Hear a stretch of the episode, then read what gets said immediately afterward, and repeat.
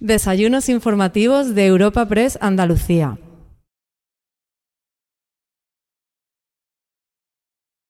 Retomamos el ciclo de episodios dedicados a las jornadas El futuro de Andalucía, celebradas los pasados 6 y 7 de octubre y organizadas por Europa Press. En esta ocasión te ofrecemos una mesa redonda dedicada a la integración social y empleo con la participación de Antonio Vila, director territorial Centro y Sur de DKV y presidente de la Fundación Universo Accesible, Graciela de la Morena, directora de la Fundación Conecta, Luis Miguel Pons, director general de la Fundación Más y Rafael Cía, CEO de UNEI. El coloquio ha sido moderado por Candelas Martín de Caviedes, directora de Desarrollo de Negocio en Europa Press. Tras esta mesa redonda, escucharemos la intervención de Juan Bravo, consejero de Hacienda y Financiación Europea de la Junta de Andalucía, en estas jornadas de El futuro de Andalucía. Los proyectos pues, tengan más impacto social, que es lo que siempre buscamos, ¿no? beneficiar a más gente a través de los recursos de la propia compañía. Ya, ya, hablaremos luego de esa integración, de ese ecosistema uh -huh. y también de las diferencias entre países. Pero bueno, vamos a darle en turno a Luis Miguel. Cuéntanos un poco desde la Fundación Más.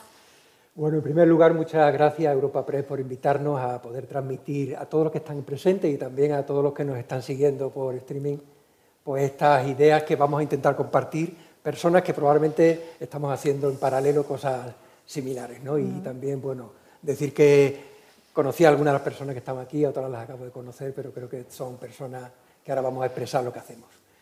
La Fundación Más es eh, el brazo eh, social que permite al grupo de supermercados Más, que es actualmente la empresa andaluza de distribución alimentaria de mayor facturación en Andalucía y Extremadura, pues desarrollar todo lo que es su responsabilidad social corporativa, especialmente eh, no solo en lo que puede ser todo el mundo alimentario, y todo lo que son las donaciones alimentarias que durante esta pandemia han sido enormes, ahora contaremos un poco, sino también en la creación de empleo. ¿eh? La mejor integración social es crear empleo, crear empleo sobre todo a los jóvenes, ofrecerles oportunidades para que desarrollen sus carreras y ahora pues explicaremos cuáles han sido los resultados de durante esta pandemia de todo lo que hemos hecho y hemos podido avanzar. Sí, nos encantará que nos profundice sobre esta cuestión. Antonio, cuéntanos, desde Integralia DKV, desde Universo, ¿qué estáis haciendo?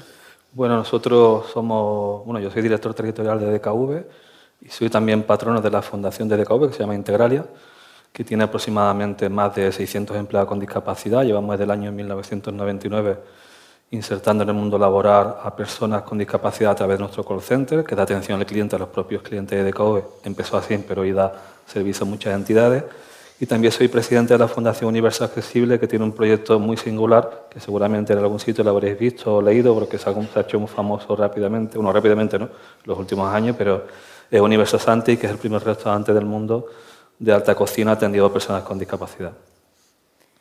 Pues tras estas pinceladas que nos han permitido conoceros un poco más, entramos en lo que es en, en materia. Y quería preguntaros a todos, pero si quieres comienzo contigo, Graciela, ¿cuáles son los principales retos que encontráis para la integración de los colectivos que tienen más riesgo de, de exclusión? Bueno, eh, a ver, dificultades hay en, muchas veces en la, en la, desconocimiento por parte incluso de nuestro personal, de nuestros equipos humanos, ¿no? a la hora de plantearse la integración de, personas pues, con otras capacidades, por ejemplo, que hablamos anteriormente, con, estábamos comentando sobre personas con problemas de salud mental, que o discapacidad intelectual, que hay desconocimiento sobre cómo gestionar este tipo de colectivos y a veces eh, pues, genera un poco miedo ese desconocimiento. ¿no? Conectas algo que tenemos ya muy superado, porque llevamos 20 años con un fuerte compromiso por la integración de estos colectivos y tenemos diseñados una serie de itinerarios con el área de recursos humanos, selección, donde eh, coordinamos perfectamente todo el proceso, ¿no? desde que se preselecciona al candidato, toda su formación y acompañamiento, Además, hay un sistema de mentoring donde se acompaña al empleado con discapacidad para asegurarnos que se integra perfectamente. Lo mismo con mujer víctima de violencia de género o con cualquier otro colectivo que veamos que tiene una dificultad especial por su experiencia previa o experiencia de vida. Entonces, nosotros eh, hace cinco años aquí en España hemos creado la Escuela de Capacitación Profesional desde la Fundación Conecta, que precisamente mm, damos una formación en Contact Center homologada con un certificado de profesionalidad que dura tres meses y medio, más luego dos semanas de prácticas y luego se integran en Conecta y hay un seguimiento muy cercano durante todo el proceso de integración. Y esto ha demostrado que, es un modelo que funciona muy bien. Es decir, que los colectivos vulnerables eh, se integran perfectamente, incluso mejor que una persona sin ningún tipo de vulnerabilidad, de verdad, porque el compromiso que adquieren es, enorme con la compañía y la dedicación, pero hay que dedicar una serie de tiempo y esfuerzos a esa integración. ¿no? Depende de cada colectivo, pues requiere un apoyo diferente. ¿no? Entonces, por eso la Fundación trabaja de manera coordinada con el área de recursos humanos y operación de la compañía para dar ese acompañamiento y esa atención personalizada a las personas para lograr el éxito de la inserción. Sin duda se necesita ese acompañamiento, pero el compromiso luego es mucho mayor. Eh, Antonio, por ejemplo, ¿tú qué dirías que, que, qué grado de aceptación tienen las empresas sobre este tipo de perfiles? Eh, ¿Qué papel crees que pueden jugar las cuotas en todo esto? yo puedo hablar eh, de nuestro caso, ¿no? el caso de DKV. Para nosotros parte de la empresa, no tenemos separado ni nada, es verdad que nació como una fundación hace ya muchos años, porque hablamos de 1999, y nació, te cuento esto en un minuto, nació porque el hijo de un agente de DKV, de un agente de seguro de Zaragoza, tiene un accidente, se queda tetrapléjico, y el padre habla con la compañía de que qué va a hacer ahora, bueno, por la relación de agente-compañía. Y ahí empezamos a darle vueltas de qué manera podíamos hacer para buscar un empleo. Buscar un empleo, oye, ¿por qué no montamos una fundación? Empezamos con él y ocho más. Aquello empezó como un centro especial de empleo en Barcelona y bueno, hoy tiene 600 personas. Con Conecta colaboramos hace muchísimo tiempo en Perú. Es más, yo empecé ese proyecto antes que con Conecta, en el 2005 creo, por parte de DKV. Y en la parte de Universo Santi, la parte eh, es diferente, no es una entidad, no está ligada a ninguna empresa, sino a muchas empresas. ¿no? Colaboran muchísimas entidades. Cada vez que lo contamos en cualquier lugar del mundo, pues todo el mundo lo que nos hace es felicitarnos porque hemos integrado a personas con discapacidad en un segmento vacío que se llama que es la alta gastronomía, donde ellos no contaban literalmente y ahora son pues estrellas de rock, ¿no? porque muchos de los que trabajan allí se han convertido en estrellas de cine, ¿no? dicho de paso, literalmente. O sea, hemos sido escogidos por Colgate como tres de los proyectos a nivel mundial para hacer imagen de ello como historias de sonrisa, es decir, para proyectos singulares en, momentos de dificultad que hemos sido capaces de aguantar un, confinamiento y demás sin ninguna empresa detrás que soporte financieramente aquello. ¿no? Eso ha sido como un reto. A partir de aquí ya podemos hacer cualquier cosa. ¿no? Pues esto, hablando de esto, llevar a estos perfiles, a estas personas con discapacidad, a nuevos entornos donde no se les prevé o se les espera tanto. Rafael, cuéntanos un poco, como estás en tantas líneas, ¿qué segmentos es más fácil la integración desde vuestra experiencia? Tradicionalmente en el sector de discapacidad está muy vinculado al sector terciario, sector servicio, desgraciadamente con menor valor añadido eh, eh, para el cliente y también para las personas que, trabajan aquí. Uno, de nuestros empeños precisamente es vincular eh, discapacidad e integración a innovación, tanto tecnológica como, como empresarial con nuevos modelos donde sí que aportemos al, mercado todo ese valor añadido que podemos dar, pues, con procesos, con tecnología, etcétera, y donde también en las personas pues, tengan más cualificación y más posibilidades de, ser empleados en otras eh, líneas de negocio con, otras, digamos, cualidades o capacidades. Sí, de, innovación y capacitación hablaremos más adelante. Pero antes eh, quería preguntarte, Luis Miguel, has mencionado del papel que tiene el empleo, has hablado de pandemia y quería que nos contaras un poquito más. ¿Cómo habéis vivido la pandemia desde la Fundación mm. y si crees que han aumentado las brechas de desigualdad? ¿Qué impacto crees que ha tenido? También mucho desde vuestra experiencia, claro. Bueno, nosotros en, en la Fundación MAR, que básicamente hacemos formación para el empleo, eh, hemos vivido la pandemia de forma muy intensa, hemos perdido también algunas personas importantes en la organización, por desgracia, pero eh, hemos afrontado un reto que teníamos enorme, que comenzó efectivamente cuando empezó el confinamiento. El grupo de supermercados más, creado el año 73 por cuatro hermanos, Martín, había crecido hasta ese momento, hasta el 1 de marzo del año pasado, hasta 2.700 empleados, 170 ¿eh? supermercados y cafeterías por toda Andalucía y Extremadura, y nos hemos enfrentado a un gran reto de, crecimiento y durante este periodo de pandemia el grupo ha creado 814 nuevos empleos. ¿eh? La Consejería de Empleo, anteayer, con la consejera que esta mañana estaba aquí refiriéndolo también, Rocío Blanco, hacía una referencia efectivamente a los creadores de empleo y nosotros hemos estado en una situación de tener que responder a una gran demanda eh, de, clientes y de nuevos clientes y hemos generado 814 nuevos empleos en 19 meses. ¿eh? Hemos pasado de 2.700 empleados a 3.500. Para la Fundación Más, esto ha sido un gran reto también, porque hemos tenido que formar con rapidez y en colaboración con nuestros recursos humanos, con el Departamento de Formación, pues un gran número de personas, y sobre todo personas jóvenes. ¿eh?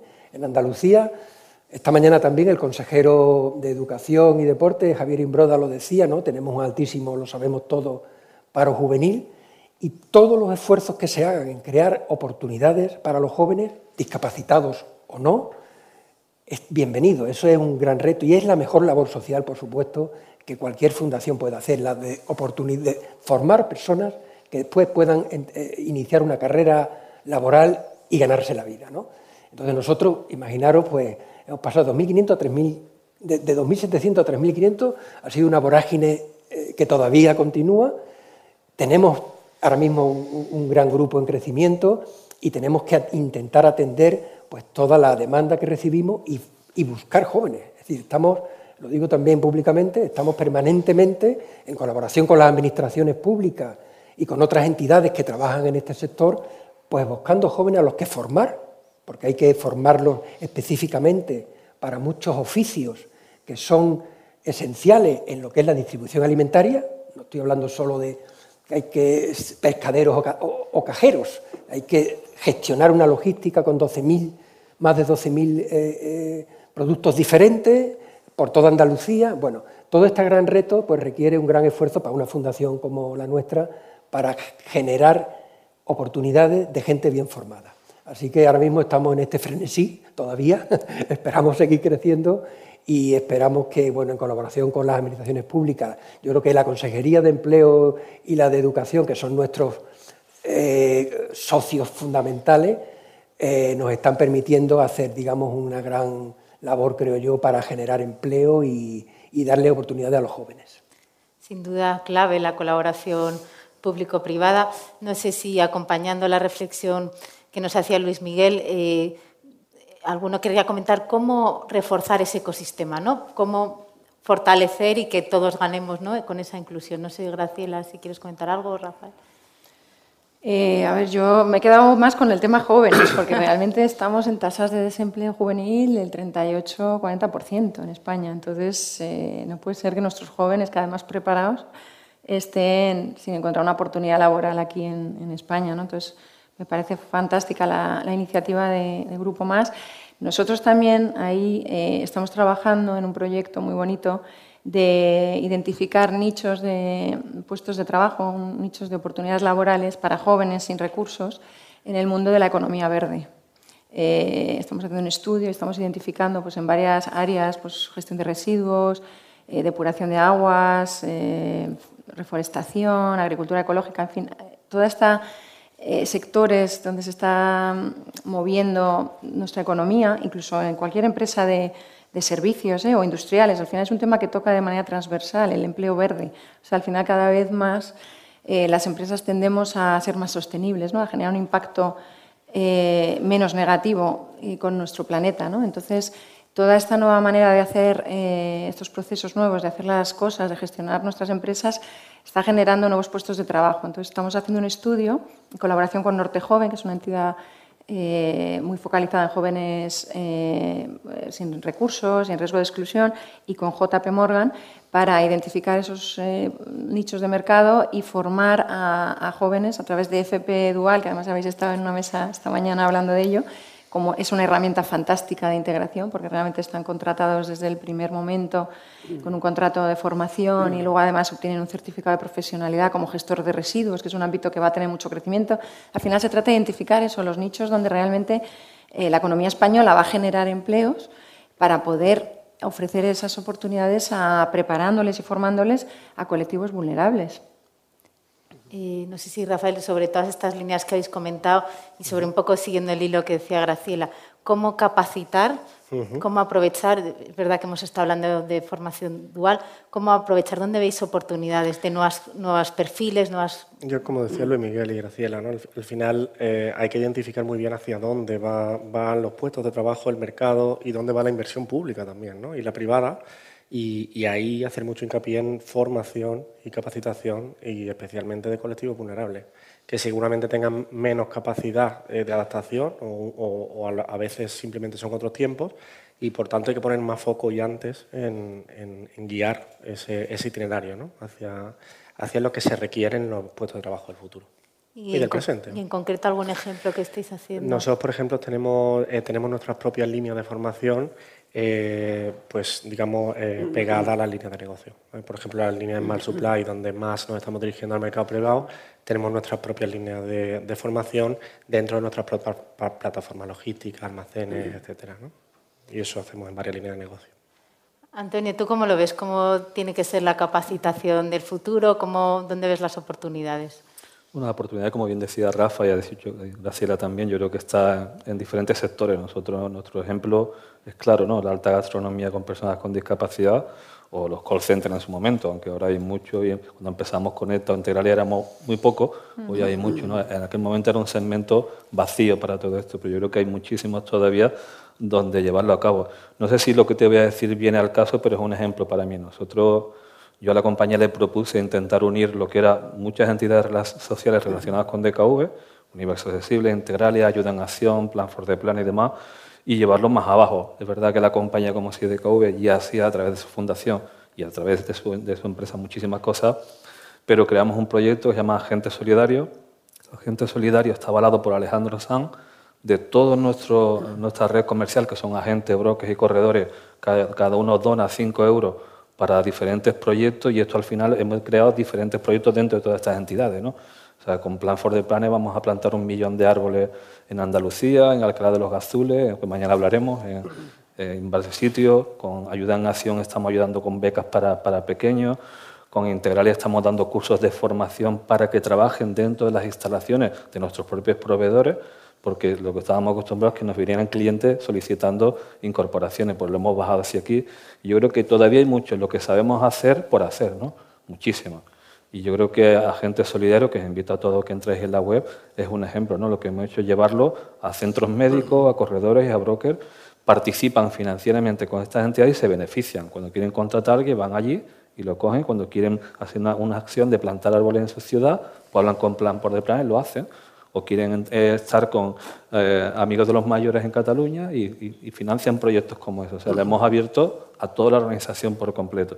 Yo creo que esto es un proyecto que va a dar mucho que decir, tanto así que es el proyecto de la mediación de Europa que más dinero va a repartir entre diferentes entidades en los próximos años. ¿no? Cantidades por encima de 600.000 euros al año. Y esto no lo hace DKV.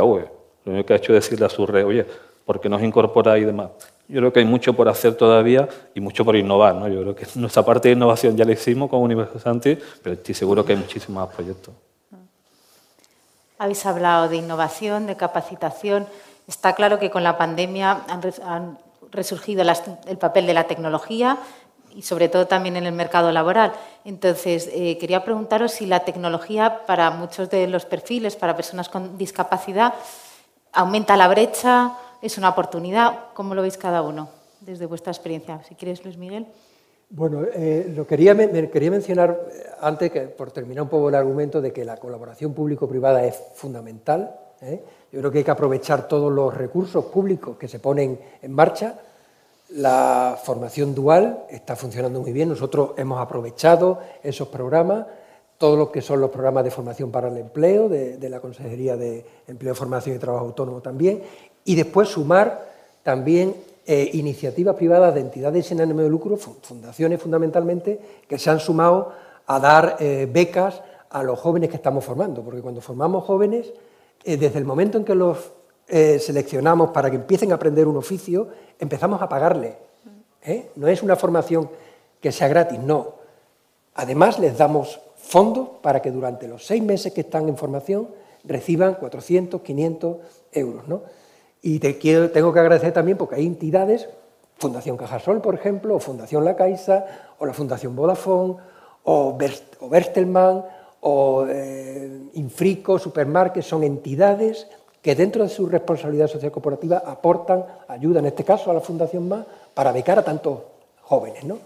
Bueno, y, ese es un reto muy importante. Y después, en todos los sectores, la innovación y la tecnología se está imponiendo. Nosotros, eh, Pensad que, antes del día 14 de marzo o del 15 de marzo del 2020 había un porcentaje de pedidos online determinado que la gente hacía, entraba en la página web, hace un pedido y te lo llevan a tu casa de los productos alimentarios que ha elegido, pero a partir de ese momento del confinamiento, ese, ese, eh, ese servicio que nosotros tenemos se quintuplicó. O sea, tuvimos que, sobre la marcha, eh, atender multitud de llamadas de gente que no sabía usar bien, gente mayor sobre todo, que no saben bien usar la página web, ¿no? aunque es sencilla.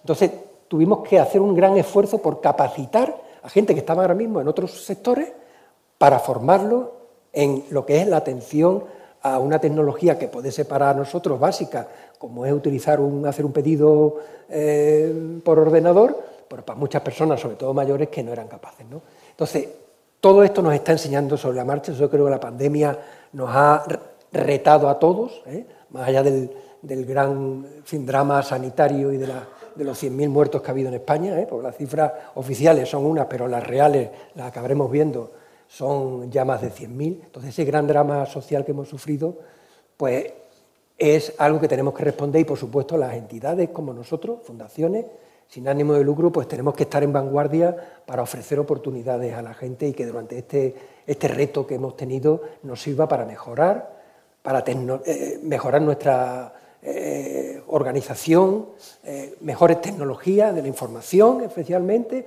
o de la producción, porque estamos hablando del sector alimentario, eso significa, imaginaros, ¿no? Pues desde los plataneros canarios que ahora están en una situación difícil, hasta los que, productores de, otros productos alimentarios de España y de Andalucía sobre todo, que son los que vendemos. ¿no? Entonces, todo esto es un gran reto que entidades formativas eh, como la nuestra y otras, pues tenemos que estar ayudándonos, apoyándonos, para que los jóvenes y los discapacitados, con mayor motivo, pues tengan oportunidades laborales.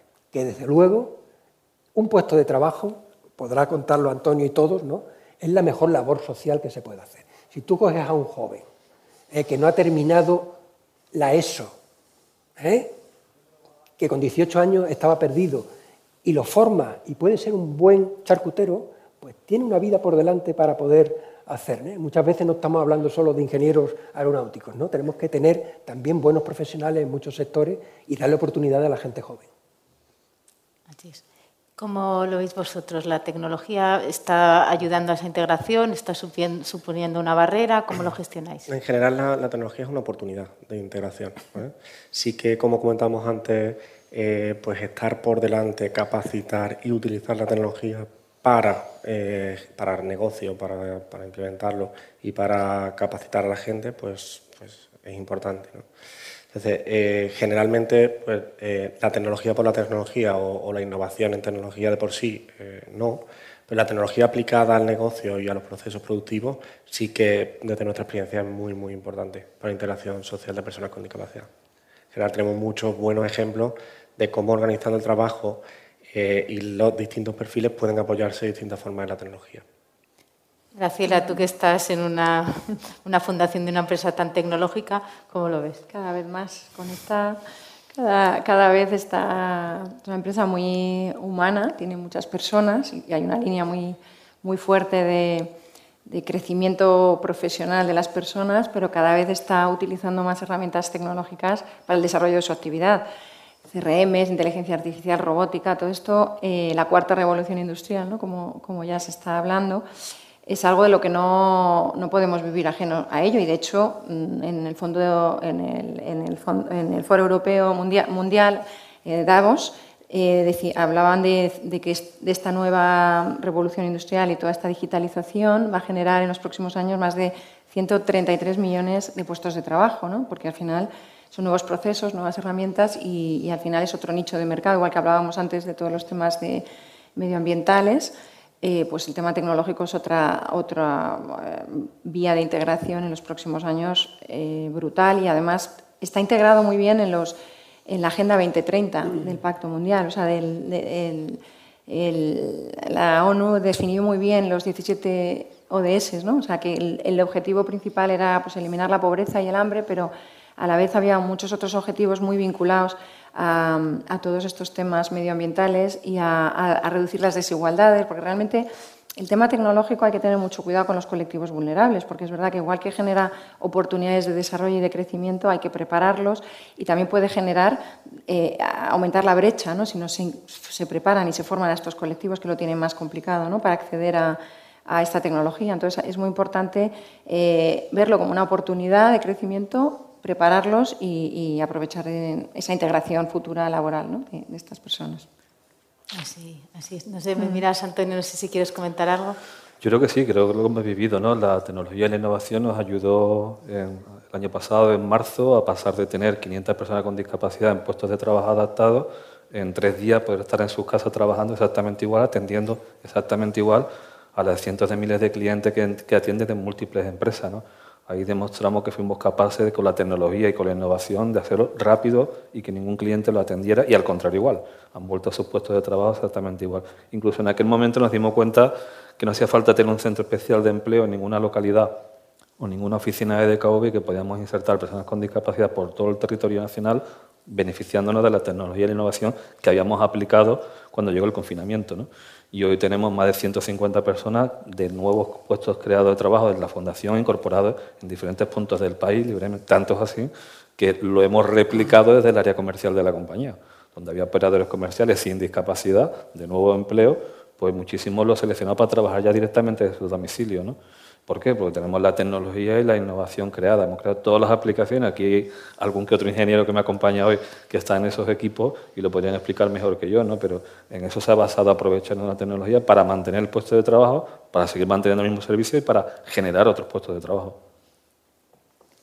Antes, Graciela, has comentado algunos perfiles que tenían mayor dificultad de exclusión. También hablaste de mujeres con violencia y mi pregunta es, ¿las mujeres sufren una doble barrera en este caso? ¿Cómo lo, veis? ¿Qué experiencia tenéis? Yo, la mujer que pertenece a un colectivo vulnerable, evidentemente sí, como, como las mujeres víctimas de violencia de género, ¿no? y además han sufrido muchísimo durante la pandemia. Eh, creo que es un, hay todavía mucha eh, discriminación en general hacia la igualdad de género, ¿no? por eso también es otro DS que hay que está en la agenda de todas las compañías para seguir trabajando en ello. Pero, pero sobre todo es eso, es la, aquella que tiene un condicionante vulnerable. Por ejemplo, nosotros en Latinoamérica trabajamos mucho con mujeres eh, cabeza de familia, que son familias monoparentales, donde la mujer es la que tira de, toda la familia y, les damos oportunidades también de, capacitación y de empleo a estas mujeres con unos resultados maravillosos. Es la, misma escuela de, formación homologada que tenemos en España, la tenemos en Colombia, la tenemos en Perú, que arrancamos con, con Integralia, nos acompañaron en Colombia, ahora estamos en Chile, porque al final es un modelo que funciona, el capacitar en Contact Center y en nuestro sector con un título oficial. Además, en cada país está homologado por los gobiernos locales. Aquí es un certificado de profesionalidad. Implicamos a toda la empresa eh, en esa formación, porque eso es importante, ¿no? que, que se forma en, en, temas, en necesidades actuales de clientes. ¿no? no es una formación antigua, tal, sino hay una parte básica, dependiendo del perfil de la persona, que se requiere, de ofimática, idiomas, tal, pero luego hay muchísima formación a medida de lo que el cliente necesita, ¿no? con lo cual es muy práctico. Obtienen su certificado, su título oficial y después eh, se integran. Entonces, en, ese, en estos países en Latinoamérica, las mujeres han sido pieza clave, ¿no? o sea, son las principales beneficiarias de nuestros proyectos en, en Colombia y Chile, también con discapacidad, en Perú, jóvenes vulnerables, o sea que en fin, estas personas al final, cuando les das la oportunidad de tener un, nuevo proyecto de vida, porque al final es lo que decía Luis Miguel, que es un trabajo es lo más importante que al final te hace crecer, integrarte en la sociedad, eh, te retornan tanto en, ese compromiso y esa fidelidad a la empresa que, eso vale muchísimo. Y más pensando, es que también le pregunta a Rafa por cambiar, en la mujer discapacitada, eh, me refería a si es una barrera adicional o de inclusión, o sea, sí, por eso es una doble... ¿Cómo lo veis en vuestra...? No, la realidad es que sí, ¿no? que desgraciadamente pues suma dificultades, digamos, de acceso al mercado laboral y también a, desarrollar proyectos de vida. Eh, ahí desgraciadamente también seguimos teniendo mucho, muchas diferencias sectoriales, ¿eh? sigue habiendo profesiones que todavía son muy de hombres o de mujeres.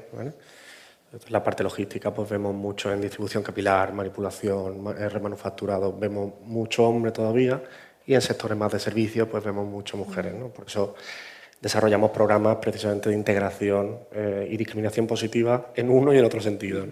Y ahí la capacitación, de nuevo, tiene mucho, mucho que decir, pero sí que tienen más dificultades de acceso, por supuesto. Y ahí por complementar, eh, también, aparte de hombre-mujer también del género, eh, el tipo de discapacidad influye mucho a la hora de, de, integrar. Y todo este desarrollo tecnológico que ahora está tan integrado en las compañías, discrimina mucho a personas con, por ejemplo, discapacidades eh, eh, intelectuales o con problemas de salud mental, porque es más difícil para ellos el manejarse con las herramientas tecnológicas y al final es que es una herramienta básica para al final mm, poder desarrollar tu trabajo, ¿no? Entonces el teletrabajo, estamos trabajando nosotros mucho en un, proyecto que gestionamos junto con Fundación MAFRE, juntos somos capaces, que potencia la integración de personas con discapacidad intelectual, con talleres de teletrabajo para formar a las personas con discapacidad intelectual cómo trabajar desde su casa, porque al final es un colectivo que requiere mucha la presencialidad, el acompañamiento de un preparador laboral. Entonces, todo este modelo ahora nuevo de te conectas con una pantalla y desarrollas tu trabajo igual o mejor desde casa, pues no para, este colectivo no es, no es tan fácil. ¿no? o también mm, problemas, o sea, personas con problemas de salud mental, por ejemplo, con Asperger, es un tipo de autismo. Nosotros estamos ahora trabajando con nuestro área de tecnología para integrar en ese área, eh, vamos a hacer un curso formativo con este perfil para que se integren dentro de Conecta, que es una persona con autismo, o sea, que, también es para romper un poco a nivel eh, referencia, ¿no? que la sociedad española y mundial sepa que estas personas pueden trabajar igual o mejor. Eh, en, el sector tecnológico. ¿ves? Pues es que cada, cada, discapacidad ¿verdad? es un mm, mundo. Entonces, eh, no tanto yo creo que por género en este colectivo, que a veces también, o sea, de hecho, se considera un factor de multidiscriminación la mujer con discapacidad, ¿no? Pero, pero también estas discapacidades más severas, como, como son la intelectual o con problemas de salud mental, son en las que nosotros nos estamos focalizando. También sé que UNEI también se está focalizando porque al final es lo que tenemos que hacer. Hay, hay muchos organismos que trabajan para ayudar al empleo de las personas con discapacidad y lo que tenemos es que eh, llegar a donde más necesidad hay ¿no? y, a través de proyectos muy a medida, muy específicos. Y yo este de Asperger en Conecta me, me parece muy interesante porque es algo mm, novedoso y que puede... Mm, eh, eliminar prejuicios a mucha gente. ¿no? Hay una persona con autismo y está aquí como responsable de tecnología de tal área o tal campaña, dices, pues, pues va a ser que la gente con discapacidad o con otras capacidades realmente las tiene ¿no? y pueden perfectamente integrarse. ¿no? bien. Eh, bueno, en el sector de la alimentación humana, esa es nuestra experiencia, de luego, en nuestros supermercados y cafeterías, la mayoría del empleo es femenino. O sea, somos una empresa y una fundación que trabaja formando personas y que la mayoría son, son mujeres. De los 814 nuevos empleos que antes me refería, cerca de 500 son mujeres, es decir, que ha habido durante esta pandemia un crecimiento importante de empleo femenino.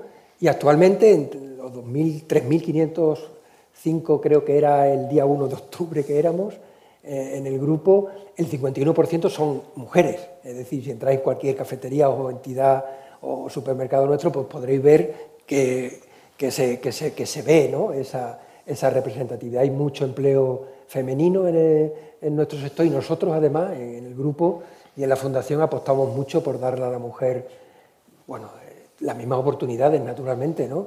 Hay creo que jóvenes estupendas que pueden desarrollar labores magníficas eh, sin ninguna diferencia con, con, fin, con los hombres. ¿no? Y bueno, y tenemos prácticamente la experiencia que vamos acumulando con el tiempo. ¿eh?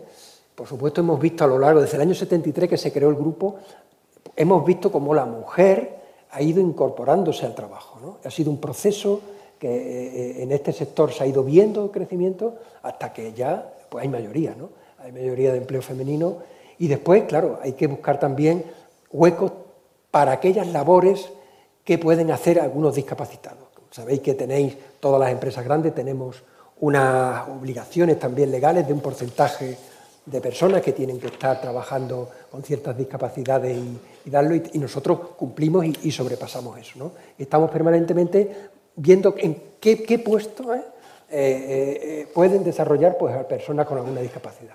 Por ejemplo, ser reponedor en un supermercado es un trabajo fácil, pero muy sistemático y que se requiere personas muy disciplinadas. Y hay en, en, muchos sectores, sobre todo de la discapacidad mental, personas con mucha eh, capacidad ordenada de hacer las cosas siempre. ¿no? Entonces hay que aprovechar pues las características que los seres humanos tenemos, independientemente de que tengamos todas nuestras capacidades o no, y darles oportunidades. Sin duda. Antonio, más allá de qué perfil ves que tiene más dificultades de integración, cómo hay que acompañar todo este proceso. Yo creo que Graciela creo que lo ha comentado antes muy bien. ¿no? Hay como una triple discriminación, no una. O sea, ser una persona con discapacidad no hay buena persona que tenga movilidad reducida a que tenga una discapacidad intelectual. Si a eso le sumas que es mujer, para de larga duración, que vive en un pueblo, que también tiene discriminación urbanística porque vive lejos de donde se pueda formar o lejos de donde ellos tienen sus plataformas, pues más complicado todavía. Es ahí donde está la dificultad. Nosotros hemos empezado también con un colaborador con Colgate a formar a siete chicos muy jóvenes, que es otra discriminación.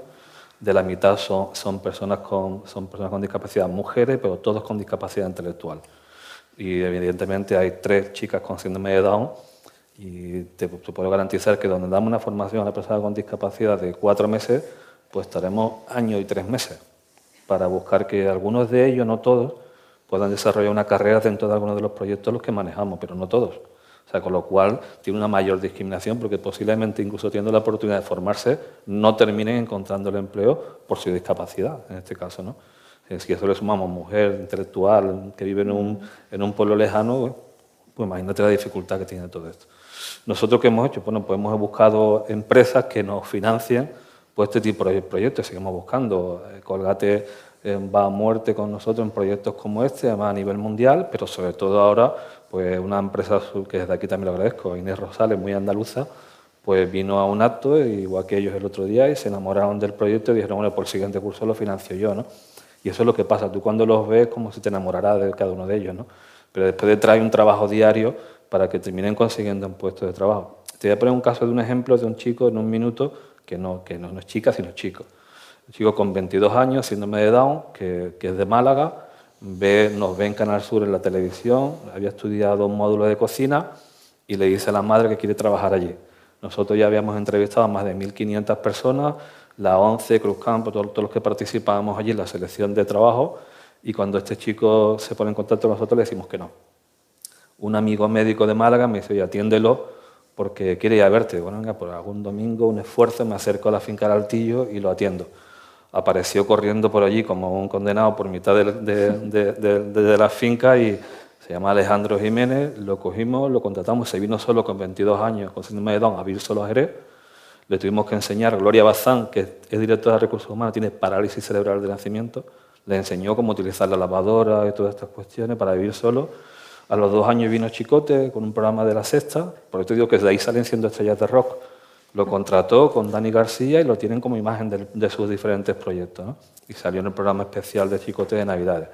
Es un ejemplo de algo casi imposible, que al final casi un sueño imposible de su familia, que se convierte en realidad y que tiene una carrera casi de famoso, ¿no? Ha salido en muchísimos periódicos, en The Guardian, en muchísimos periódicos, como un caso excepcional de un cocinero con síndrome de Down con 23 años de Málaga. Pues eso también, si no tiene esa oportunidad o no generamos esas oportunidades, pues Alejandro estaría en su casa aburrido, viendo el televisor, viendo el tiempo pasado, porque se había formado, la madre le había dedicado el tiempo, pero nadie le daba una oportunidad. Una historia verdaderamente inspiradora, gracias por compartirla. ¿Cómo hacemos esto entonces? ¿Cómo convencemos al resto de empresas, al resto del ecosistema de que merece la pena, ¿no? Porque ha hablado Luis Miguel de ese porcentaje que no se suele cumplir, ¿no? Entonces, así me gustaría escuchar cómo lo veis. ¿Por qué no se cumple, Rafa, ese 2%?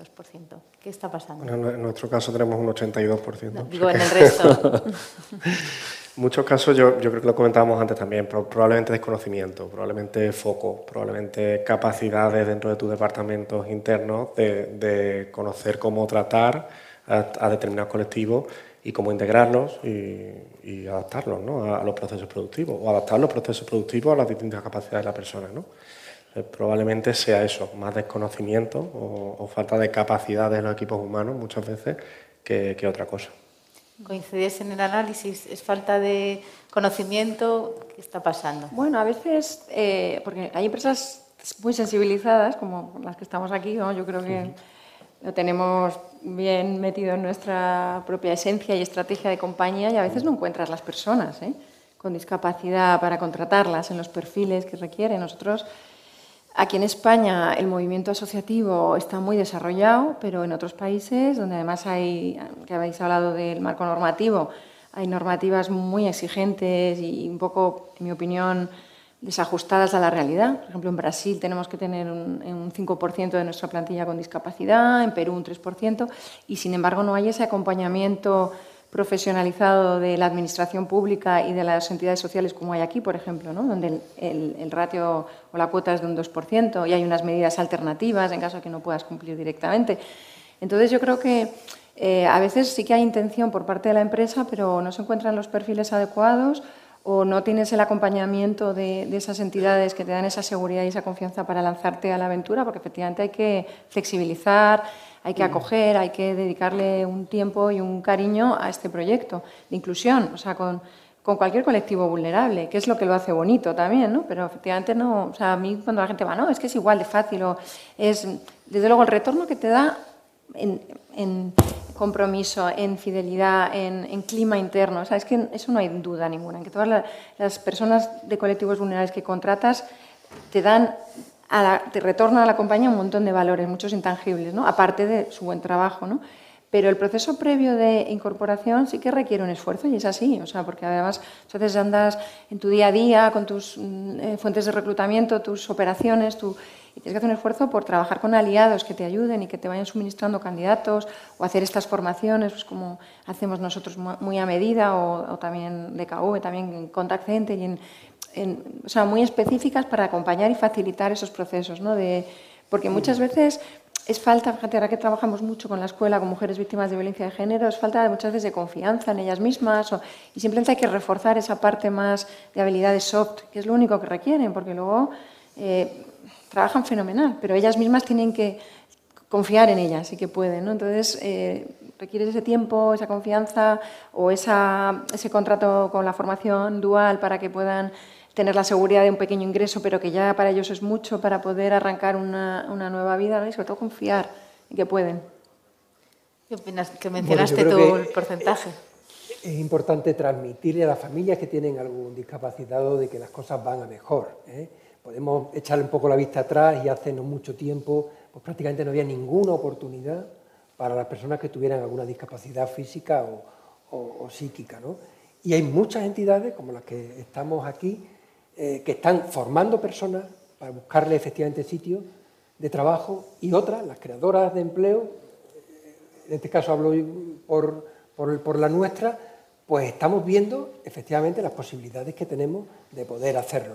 Entonces yo creo que hay que transmitir un mensaje de esperanza a los padres, sobre todo, o a las personas adultas que tengan estas discapacidades, que, que se pongan en contacto con alguna entidad que específica, que esté en temas de formación, en estos temas de, en todo lo que es la, discapacidad, y a partir de ahí, con una, eh, eh, porque normalmente estas entidades también están después en contacto con el sector productivo, que es el que genera empleo, ¿no? y sabe pues, las demandas que puede, puede haber. ¿no? Entonces, el mensaje es, si tenéis alguna persona con discapacidad en vuestra familia, poneros en contacto con alguna de estas entidades que, que ayudan, eh, buscarle una formación adecuada y, entre todos, iremos encajando a las personas que lo necesitan más que nadie. Antonio, ¿cómo es ese proceso de acompañamiento que habéis mencionado entre todos? Eh, cuéntanoslo desde la experiencia vuestra.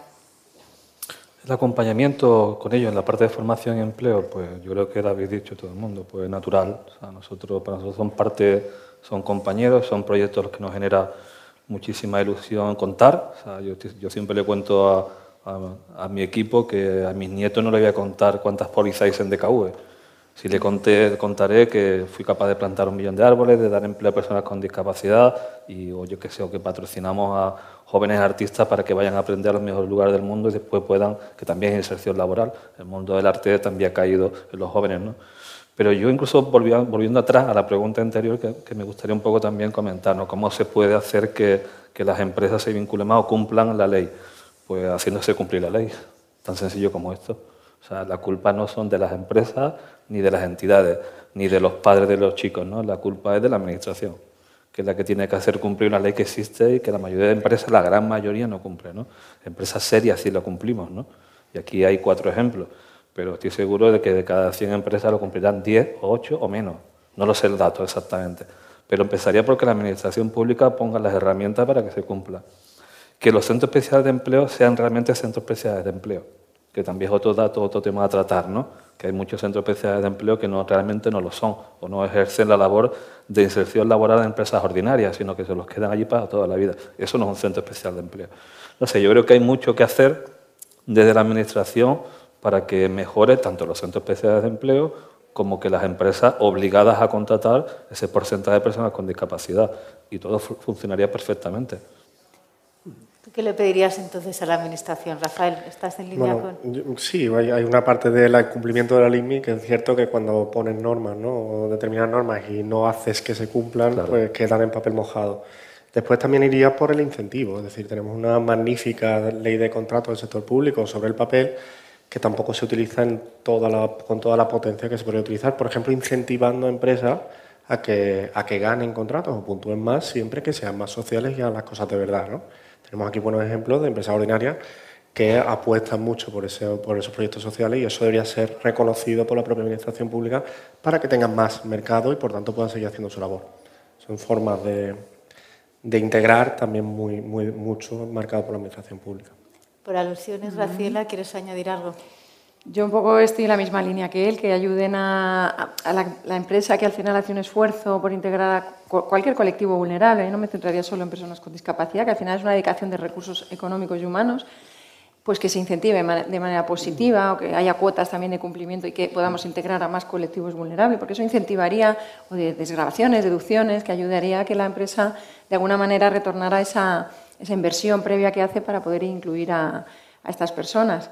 Y también pues, que ayudara a, la Administración, le pediría que ayudara a dedicar recursos a, barrios como el de las 3.000 viviendas aquí en Sevilla, que no quiero dejar de mencionar, porque es un proyecto que apoyamos mucho desde Conecta, desde la Fundación, que es la Fundación Alala, y necesitamos mucho apoyo. Está aquí la directora de la Fundación y la coordinadora general, que necesitamos mucho apoyo de la Administración para realmente que el barrio de las 3.000, que es el más pobre de, de España, pueda tener eh, realmente una integración social y que no, y que no haya tanta discriminación y, que se invierta pues, en, todos los temas medioambientales, en los temas de empleo, de educación. La Fundación Alala está trabajando desde la base con los niños, formación en valores a través del arte, becas con universidades, siendo referentes, sacando realmente chavales del barrio eh, que acaban carreras universitarias. Ya llevan 12 becados, con becas Cara Café de temas artísticos, becas Loyola con la Universidad de Loyola en un montón de licenciaturas. Esos son referentes, un poco lo que hablábamos antes de la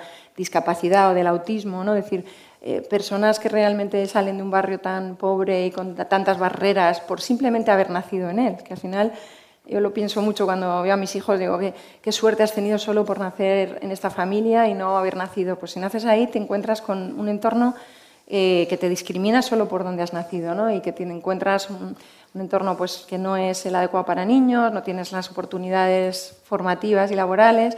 Entonces yo creo que la Administración necesita realmente eh, focalizarse en, estos barrios para lograr eh, la integración real de la sociedad, que al final nosotros somos un elemento más de la sociedad, las empresas, ¿no?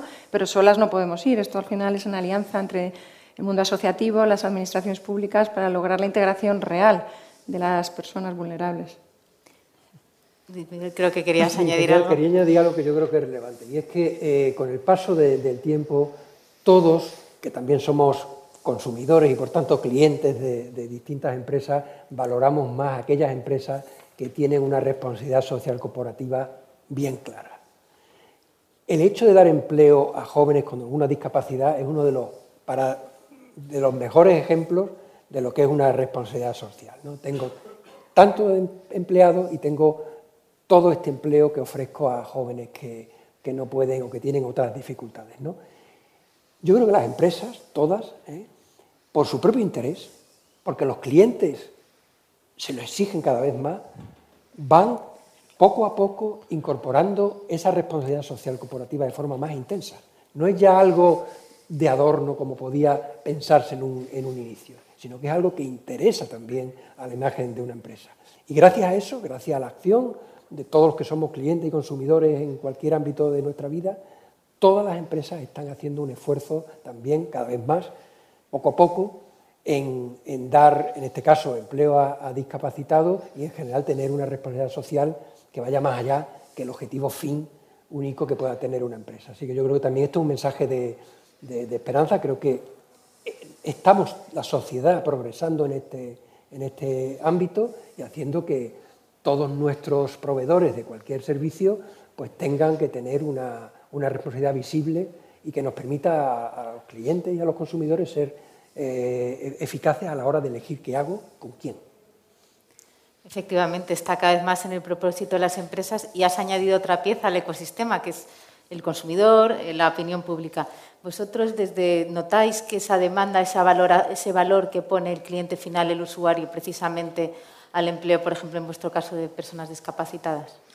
yo creo que cada vez más, un poco en la línea que, que va Luis Miguel, ¿no? cada vez más pues, veníamos de un modelo económico donde se masifa, las empresas tenían que maximizar el beneficio y cada vez más se está hablando de un modelo más integral, ¿no? en lo medioambiental, tienes que medir tu huella y el impacto que haces al medio ambiente, y en lo social, tienes que maximizar, maximizar tu impacto social. Y eso pues cada vez se valora más y cada vez es más auténtico. Pues esa tendencia sí que, sí que la percibimos cada vez más. O sea, que sería rentable, Graciela, pues esa apuesta por lo social, igual que por la sostenibilidad, al final sería rentable, o sea, estaría dentro del core del negocio. Totalmente. Gracias a Dios está cada vez más integrado en la, estrategia de las empresas. Al final las empresas somos personas, somos grupos de personas. La persona eh, quiere ayudar de manera, de verdad, yo además lo veo lo veo muy claramente en los proyectos de voluntariado que lanzamos en, nuestra empresa, que es que todo el mundo... Hay que ponerlo fácil para que la gente... Porque tiene, la gente está liada, tiene poco tiempo, pero cuando tú le ofreces oportunidades de ayudar y de voluntariado eh, fáciles para ellos, se apuntan que no tenemos eh, ni siquiera para todos. O sea, realmente la gente quiere ayudar. Entonces, desde el ámbito personal, eh, quieres mejorar tu sociedad, pues desde la empresa eh, lo fomenta, todo el mundo va a estar mucho más alineado, ¿no? Al final, como sociedad y como planeta. Al final es que ves que, que, además no hay otro camino. Tenemos que, igual que el tema de verdad, de la sostenibilidad, del medio ambiente, es algo ya, ya, yo por ejemplo lo pienso, yo en mi familia cuando éramos pequeños no teníamos 20 botes para reciclar, por ejemplo, ahora en casa, eh, y a los niños ya lo han, o sea, es algo que ya no se plantea no reciclar, por ejemplo, ¿no? En, son cambios, pues esto, la integración igual, la diversidad. Cada vez, gracias a Dios, ves personas con, discapacidad en obras de teatro, en la compra, atendiéndote en los supermercados. Entonces, eso normaliza y al final hace la sociedad diversa y más rica. O sea que, sí. Entonces, el mensaje para terminar de animar, como decía Antonio, a esa inclusión, desde todo lo que decimos, ¿qué le dirías a alguien que está todavía dudando? ¿Dudando sobre? Sí, sumarse al camino. Ah, una empresa. Bueno, yo creo que lo, yo estaba bastante atento a lo que decía Graciela de la Fundación La La, que por cierto me parece espectacular.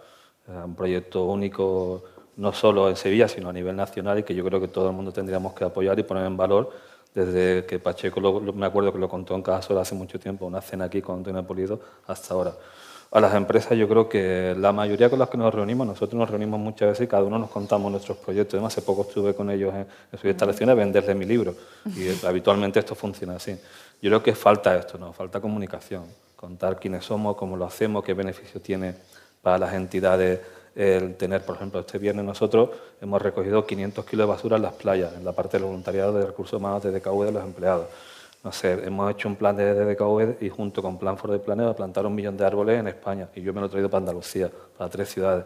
Eh, la, la, ayuda, en la inserción laboral de jóvenes artistas que la crisis los ha llevado, los somos coleccionistas de arte y nos damos cuenta como los jóvenes se están muriendo con sus obras allí paradas. ¿no? todo esto muchas veces puede hacer becas para ellos. Hay muchas partes en las que podemos colaborar. Eso al final la sociedad visualiza y tiene un retorno. La frase aquella que, que dice siempre, ¿no? de darle a la sociedad parte de lo que tú tienes, por el contrario es igual. La sociedad te da a ti también parte de lo que ellos tienen, si tú eres capaz de retornarle algo a ellos. Y lo hacemos. Y te voy a poner, aunque lo voy a contar mañana, pero un ejemplo solo, ¿no? Con respecto al medio ambiente que hemos comentado también, ¿no? que para nosotros es fundamental. No aquí, en, la compañía a nivel mundial, en todos los países que estamos. Pero sí sabéis que Granada es la cuarta ciudad más contaminada de España. Nadie lo sabe, que Granada mata más la, el efecto de la contaminación que el COVID y otras enfermedades graves. Pero no pasa nada, no es noticia, no es portada ni nada. ¿no? Entonces yo creo que sí que es verdad que tiene que haber una unión entre las empresas, las administraciones y las entidades para comunicar las cosas bien. Algo haremos mal cuando otras empresas nos imitan lo que funciona bien. Entonces también tenemos que hacer la mea culpa y decir, oye, vayamos contándolo a más sitios, ¿no? Yo creo que también las grandes empresas, como nos ha pasado a nosotros con Colgate o con el Rosales, bueno, en su día con Fundación Cruz Campo, muchísimas entidades de Fundación Botín que han ido apoyando proyectos nuestros, ellos lo han hecho visible. Mira, yo creo que todo esto tiene que ser un círculo en el que al final todos nos beneficiemos, ¿no? Y bueno, yo creo que vamos por el buen camino, estoy de acuerdo con lo que decía Luis Miguel. Yo no me voy al año 73, porque era muy pequeño en aquel entonces, ya tenía un par de años, pero sí que, que, lo veo en los últimos 15 años, ¿no? en, en DKV, por ejemplo. ¿no? O sea, era, la fundación de DKV era una cosa que estaba allí, en el que participamos dos o tres, que no tiene nada que ver con la parte, digamos, aseguradora, y hoy en día es el proyecto del que todo el mundo cuenta cuando va incluso a cerrar un contrato. Porque claro, para nosotros es parte del relato. O sea, le decimos al cliente que el que lo va a atender telefónicamente es la Fundación Integralia. Y ahí tenemos parte del relato incluso de la venta. Hay que saber utilizar todo esto para beneficiar a la propia empresa, para seguir generando. ¿no?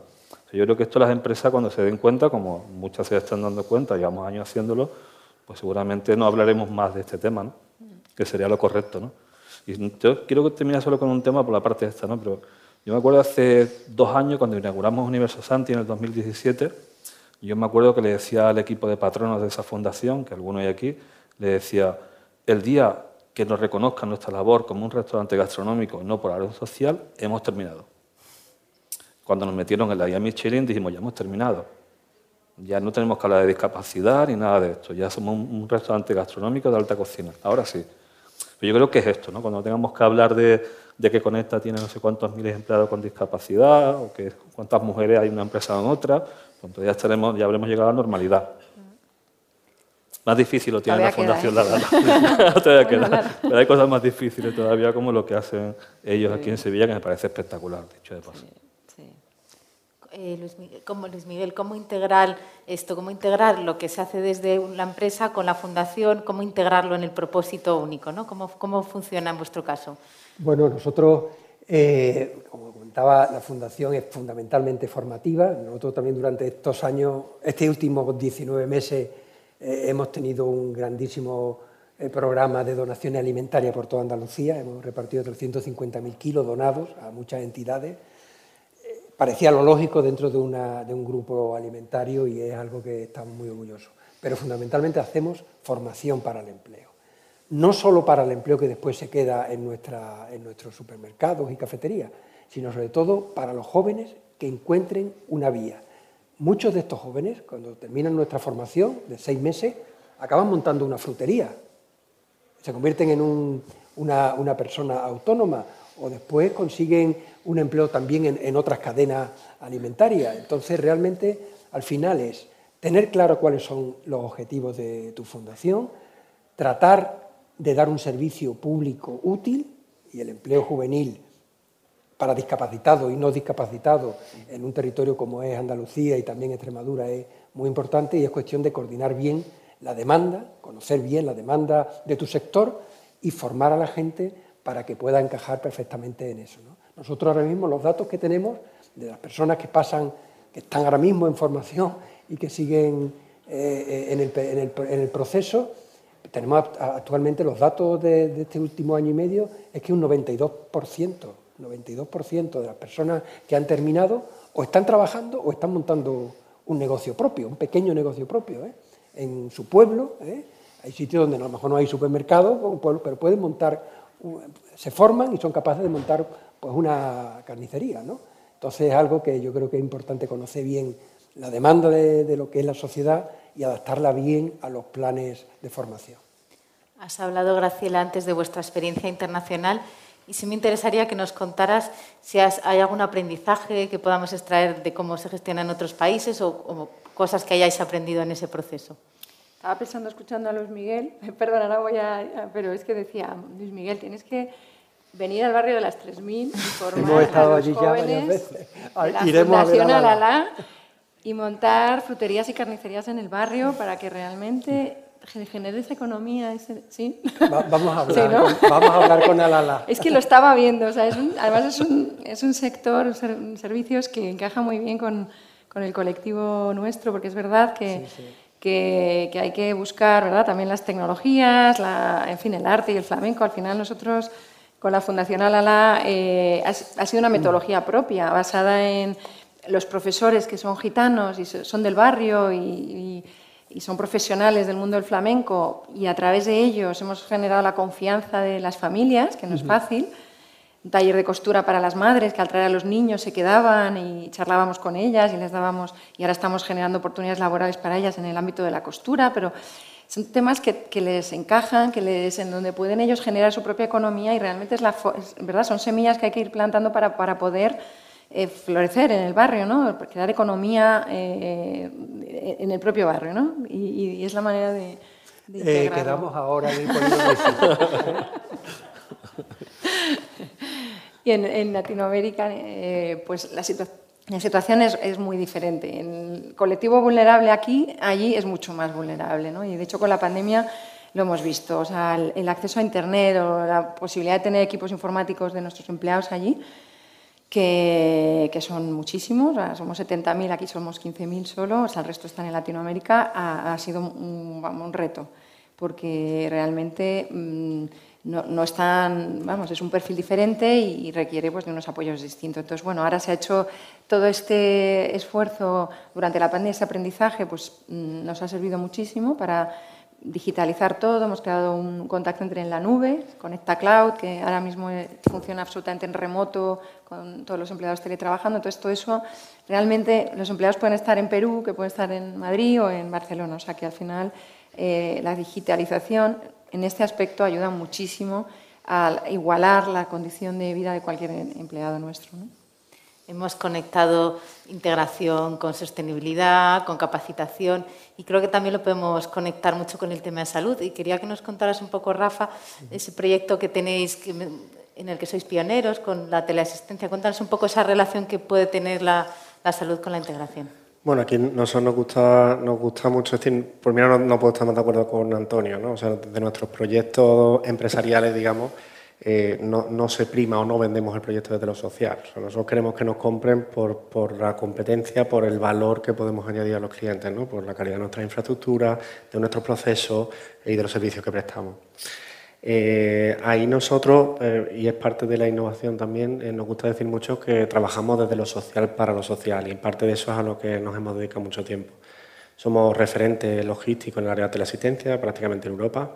Tenemos más de 300.000 usuarios gestionados de teleasistencia, que es un mercado dirigido a mayores y a personas dependientes. Entonces, fijaos, trabajamos desde lo social y para lo social. También somos muy expertos en logística sociosanitaria y en otras áreas, como hablábamos antes, también de Natura o otras líneas donde, como decíamos antes, siempre intentamos maximizar ese impacto social, ¿no? Del para qué lo hacemos, pero también el qué y el cómo lo hacemos. Pues nos vamos acercando ya al final de, esta mesa tan interesante. Sí me gustaría terminar preguntándoos, a modo casi de titular, ¿no? Eh, si hay razones para el optimismo, si avanzamos hacia una mayor integración y por dónde creéis que, que va esto. Luis Miguel ya ha hablado de seguro que es optimista, pero ¿por dónde creéis que va a avanzar la integración? Bueno, pues lo que hemos dicho ya, ¿no? Hay buenas entidades sin ánimo de lucro, fundaciones que trabajan ya en este sector, que cualquier familia que tenga a alguien con discapacidad se ponga en contacto con ella y la sociedad está siendo cada vez más ofertadora de, oportunidades, ¿no? Y, y, todas las empresas creadoras de empleo, pues somos conscientes de que nuestros propios clientes nos exigen ser responsables, ¿no? Así que por el interés también eh, podemos, yo creo que, transmitir ese mensaje de, optimismo. Hace dos días, en este, eh, aquí en Sevilla, eh, con la consejera de Empleo, Rocío Blanco, hicimos un acto para celebrar estos más de 800 empleos que comentaba antes, y, el presidente del Grupo Más, Vicente Martín, comentó que en el periodo de cuatro años siguientes tenemos una previsión de 1.800 empleos más. quiere decir que también aprovecho para los que nos estén oyendo por Internet, que ahora mismo tenemos previsiones de crecimiento. ¿eh? Por supuesto que de esos empleos previstos eh, habrá una parte importante que también será ofrecida a personas con discapacidad y a, lo largo de toda Andalucía. Estamos hablando de, una red de, en crecimiento de supermercados andaluces y esto es algo que bueno, nos debe hacer pensar que vamos a mejor y que las personas con discapacidad cada vez se integrarán más y la sociedad mejorará. Graciela, ¿hacia dónde va el futuro? ¿Cómo lo veis vosotros? Pues yo, igual que Luis Miguel, o sea, optimismo, hay oportunidades, yo creo que cada vez hay más sensibilización en la sociedad y en las empresas para incluir, la diversidad enriquece cualquier compañía, hay oportunidades con la nueva cuarta revolución industrial en todo ese ámbito tecnológico, hay oportunidades con toda la revolución medioambiental, la OIT decía que en los próximos 15 años se van a generar 60 millones de empleo en todos estos. O sea, que realmente es que estamos transformando la forma de hacer las cosas. ¿no? Entonces, yo creo que todo esto es una oportunidad para, para integrar a todos con, con sus capacidades distintas y, y, sobre todo eso, creo que la sociedad está mucho más sensibilizada, que eso es fundamental. Creemos en ello, ¿verdad? Lo tenemos como interiorizado como personas, como agentes empresariales que somos y, y eso es lo que va a facilitar que, que todo fluya y sea, se normalice.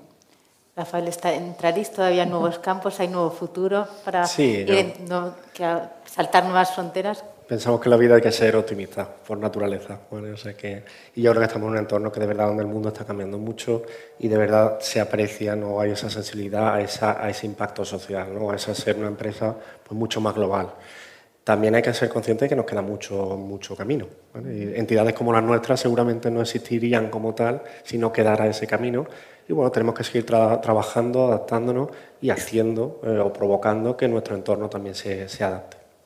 Antonio, a comunicar Pues yo- más. Yo, por rematar lo que acaba de decir Rafa, yo creo que, que la extensión laboral no mejora con palabras, mejora con el ejemplo.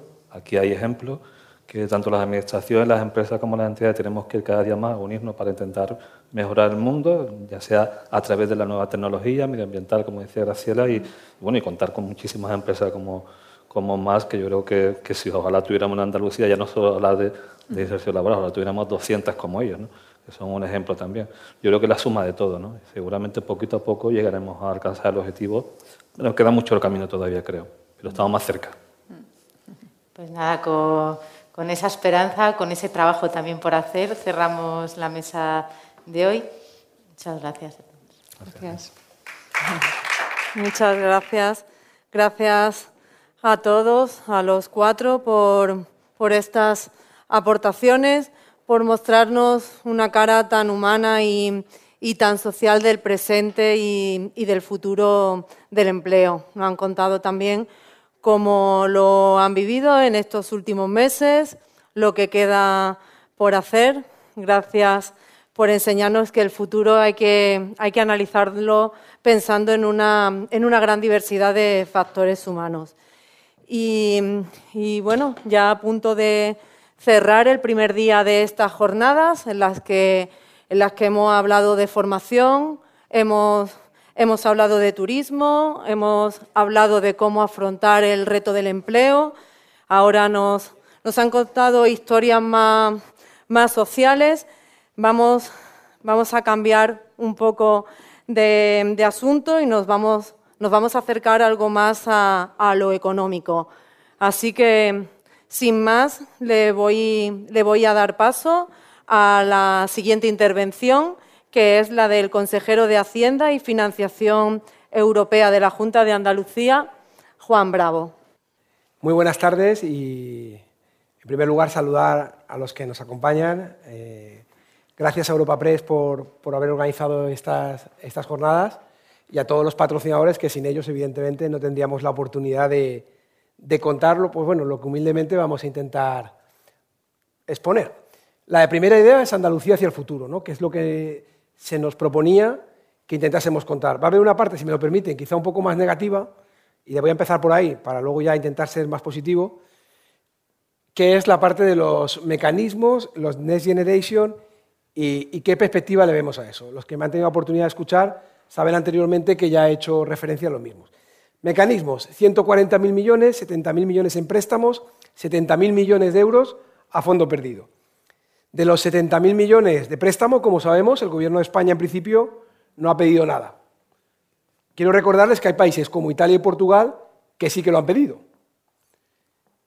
Y les digo más, esos 70.000 millones a préstamos, recuerden que tendríamos para devolverlos hasta el año 2058, 37 años. Una propuesta. Los del ICO hay que devolverlos en 10, cuando pasen 2 en 8, y a algunas empresas les va a costar mucho. Y eso va a pasar ya. Propongamos algún tipo de medidas para eso. Los otros 70.000 entramos en la discusión de si a las comunidades autónomas le iban a dar el 50, el 55 o qué porcentaje le iban a dar. No entremos a eso. ¿Cuántos ha dado? Pues bueno, de los 70.000 millones de euros que prometió que tiene el Gobierno de España, ha dicho que va a repartir 23.000, digo claro, ha dicho, de los cuales ha asignado a las comunidades autónomas 13.000 millones y en el caso de Andalucía, número redondo estoy hablando, 2.300 millones de euros. Muchos dicen, pero ¿qué vais a hacer con eso? ¿Qué proyectos tenéis? ¿Qué ideas tenéis? Ahora mismo, nosotros, salvo lo que ha hecho Igualdad, no tenemos capacidad de elegir nada. Tenemos que aplicar en plazo, tiempo, forma y con los requisitos que ellos establecen lo que diga el Gobierno de España. Las comunidades autónomas somos meros eh, ejecutores administrativos de lo que plantea el Gobierno de España. Por eso nuestra visión es pesimista, porque corremos el riesgo de que esto sea un plan E. Y les voy a dar algunos datos para que vean a qué me refiero con eso. Inversión para el desarrollo tecnológico, innovación y equilibrio de la cadena de comercialización del sector pesquero y acuícola. Y alguien dice, bueno, parece un buen proyecto, ¿no? ¿Cuánto creen que va a poner el Gobierno de España para ese proyecto? Para toda España durante tres años. Nueve millones de euros. Yo creo que con eso no se transforma nada. Nuevas obras para la conservación y mejora ambiental en las reservas naturales fluviales. Dices, bueno, pues también puede ser una buena propuesta. ¿Cuánto cree que ha puesto el Gobierno de España para tres años y para toda España. 14 millones de euros. Ayudas dirigidas a autores literarios para su movilidad internacional. Un millón de euros. Yo creo que con un millón de euros, transformar lo que es transformar, no transformamos nada. Nos parece más transformador los 10.000 millones que pide el gobernador del Banco de España que pongamos para la mochila austriaca para intentar convertir el, trabajo temporal en indefinido. Y en esa transformación y esa evolución hacerlo. Para nosotros esos 10.000 millones sí que serían un elemento transformador. Dicho esto, también les acompaño a que lean la decisión de la Comisión en relación con el programa de España Puede. Y ahí dice lo que dice la Comisión. Oiga, el dinero que venga de Europa puede incrementar el PIB en un 0,8%. Las reformas en un 10% del PIB. Pongamos que haya sido exagerado y en vez de un 10 sea un 8%. Quiere decir que 70.000 millones es el dinero y 700.000 millones serían las reformas. Y yo, sinceramente, nosotros como Gobierno de Andalucía tampoco estamos viendo en este momento que hay una voluntad clara de hacer reformas. Y las que están haciendo, llámese vivienda, creo que no van en la línea de lo que los empresarios, los autónomos, los profesionales nos están, reclamando. En esa línea, como decíamos, reformas e inversiones creemos que es lo que necesitamos. Dentro de ese reparto que se ha dicho aproximadamente 2.300 millones, 2021, 1.414. 2022, 553. Y para el 2023, 326,9. ¿Que nos va a llegar más? Estamos convencidos que sí, porque de los 23.000 han dicho 13.000. Posiblemente otra cantidad parecida. Y ustedes me dirán, oiga, ¿y Andalucía ha podido ejecutar los 1.414? Eso aproximadamente es casi, casi un 0,8 del PIB. Pues no, porque esas convocatorias nos han mandado dinero, nos han dicho para qué van a hacer, pero algunas ni siquiera las hemos podido poner en marcha. Y otras por ejemplo, las de energía, es para la compra de vehículos eléctricos, en las que damos 7.000 euros para comprar un vehículo eléctrico que además tributan en renta, con lo cual mucha gente ni siquiera está yendo a pedirlas. Entonces, posiblemente eso no lo vayamos a cubrir. O incluso en España saben que se ha dejado de producir 300.000 vehículos, con lo cual no es fácil tampoco atender la demanda. Y si hablamos de los puntos de recarga, pues tres cuartas de lo mismo, porque la realidad que hay detrás es que es mucho más costoso de lo que sin duda la ayuda puede llegar. A eso es a lo que nos estamos refiriendo con los peligros de la ejecución de este, de este plan. Dicho esto, ¿dónde está nuestra posición? Bueno, esto son nuestras líneas estratégicas, que si quieren después comentamos. Pero ¿a dónde querría ir yo? Nosotros, como comunidad autónoma, ¿qué nos planteamos en esas decisiones? En primer lugar, no, no cerrarnos solo a los Next Generation, porque ya les he puesto las dificultades o no que hay. Ya empezamos la parte más positiva. ¿Cuánto tenemos en Andalucía? En Andalucía tenemos del marco 1420, que anteriormente no se había ejecutado, casi 4.000 millones todavía para poder utilizar en el 21, 22 y 23. Tenemos los aproximadamente 5.000 millones que de una manera u otra, mejor o peor, puedan venir de los Next Generation. Y conocemos ya el nuevo marco europeo, marco 21-27, que alargará hasta el año 2030. Aproximadamente eh, unos 5.535 millones de euros, sin contar la parte correspondiente al, campo, pero eso más la parte que tiene el Estado, que se ha reservado unos 7.000, unos 12.000. Estoy hablando de más de 20, unos 22.000 millones de euros, 22.000 millones de euros para Andalucía de aquí al 2030 y con una intensidad principalmente de aquí hasta el 26. Primer planteamiento, problemas de dinero no debemos tener. No debemos tener. O sea, hay posibilidad de dinero para hacer proyectos, olvidándonos de los Next Generation y lo que pueda ser, que no confiamos mucho. Y ahí es donde tenemos realmente, de alguna manera, la responsabilidad. Alguien planteará, bueno, y los datos que tiene actualmente son, para la situación que hay, bastante positivos. Nosotros, autónomos, estamos liderando en España, captación de inversión extranjera, estamos los segundos, los terceros, creación de empresas segundos, terceros, en exportaciones en algún momento estamos primeros. hemos conseguido dar un cambio en generación de empleo, independientemente del último dato de este mes, que no ha sido bueno, los 4.000 negativos, si cogemos la serie histórica no estábamos por debajo de pérdida de 10, 12 o 15.000. Si además sabemos que es del sector agrícola principalmente, los datos, a pesar de que no podemos decir que son buenos, si comparamos, son buenos. Es decir, parece que las cosas están respondiendo, ustedes están respondiendo, o vosotros estáis respondiendo bien a los planteamientos que hacemos. ¿Cómo creemos nosotros, o por qué creemos que hemos llegado aquí? En primer lugar, por la estabilidad presupuestaria, por ser capaz de hacer tres presupuestos, por ser capaz de llegar a acuerdos con las formaciones políticas, por ser capaz de hacerlo en plazo y además cumplir las reglas fiscales. Y eso, por ejemplo, nos, va a dejar, nos está dando un colchón para que este año 22, que ya hemos dicho que tenemos 2.317 millones de euros menos por lo que el, Gobierno de España ha planteado, tengamos capacidad para dar respuesta. Como cualquier familia doméstica, si uno ahorra un poquito, cuando vienen las situaciones más difíciles, tiene para poder llegar. Creemos que todo esto ha acompañado que ustedes tengan confianza. Este Gobierno lo hará mejor o peor, pero creo que lo que prometemos se cumple y eso traslada confianza. Lo haremos mejor o peor, pero nos comprometimos a intentar hacer presupuestos y acordar y dialogar hasta la extenuación, como dijo el presidente, creo que ustedes ven que lo hacemos. Dijimos que íbamos a bajar los impuestos, los hemos bajado. Dijimos que haríamos una apuesta del primer día. Sanidad, educación y políticas sociales. ¿Dónde está nuestro presupuesto del año 2022? No hay ningún problema en que se lo diga. El presupuesto del año 2022 va principalmente a sanidad, educación y políticas sociales. Lo mismo que el del 19, el del 20, el del 21 y el del 22. Tiene el mismo fin. Lo principal. Como decía, la rebaja fiscal, creo que era importante abandonar esa situación de ser la comunidad 16, decimos esta, de 19 en el conjunto de España a estar actualmente en la séptima. Y con lo que vamos a aprobar el día 13 de este mes, la segunda parte de la rebaja fiscal para IRPF, transmisiones patrimoniales, actos jurídicos documentados, etcétera, nos colocaremos la quinta, teniendo en cuenta que País Vasco computa por tres, Álava, Guipúzcoa y Vizcaya, con lo cual estaríamos los terceros cuartos de España. Creo que, creo que es importante que la gente tenga eso y eso ha sido un elemento más que ha permitido esto. Lo que anticipamos de esa rebaja fiscal, recuerden, impuesto de patrimonio que en Andalucía se pagaba el 8, el 9 o el 10, bajarlo al 7%. Y acto jurídico documentado, que era 1,5%, bajarlo al 1,2%. Y eso nos está permitiendo ser una de las comunidades autónomas más competitivas. No somos la de los impuestos más bajos, ya nos gustaría, pero estamos accediendo desde la cola a competir en el top 5, que creo que era lo que estaban. Todo esto está muy bien, los impuestos son una parte muy importante, pero solamente con bajar impuestos no valdría, si no todo el mundo lo haría y todo el mundo estaría arriba. Es la simplificación y la digitalización. Hemos hecho un decreto, saben que estamos a punto de sacar el segundo decreto de simplificación. Y luego la digitalización como instrumento. Saben que en el momento que además lo marcó Europa, en Andalucía recompusimos todo lo que había vinculado a la digitalización y creamos la Agencia Digital de Andalucía, que aglutina toda la gente que trabaja en este ámbito dentro de la Junta de Andalucía para intentar transformar. Y con una apuesta muy decidida de los fondos europeos en este ámbito.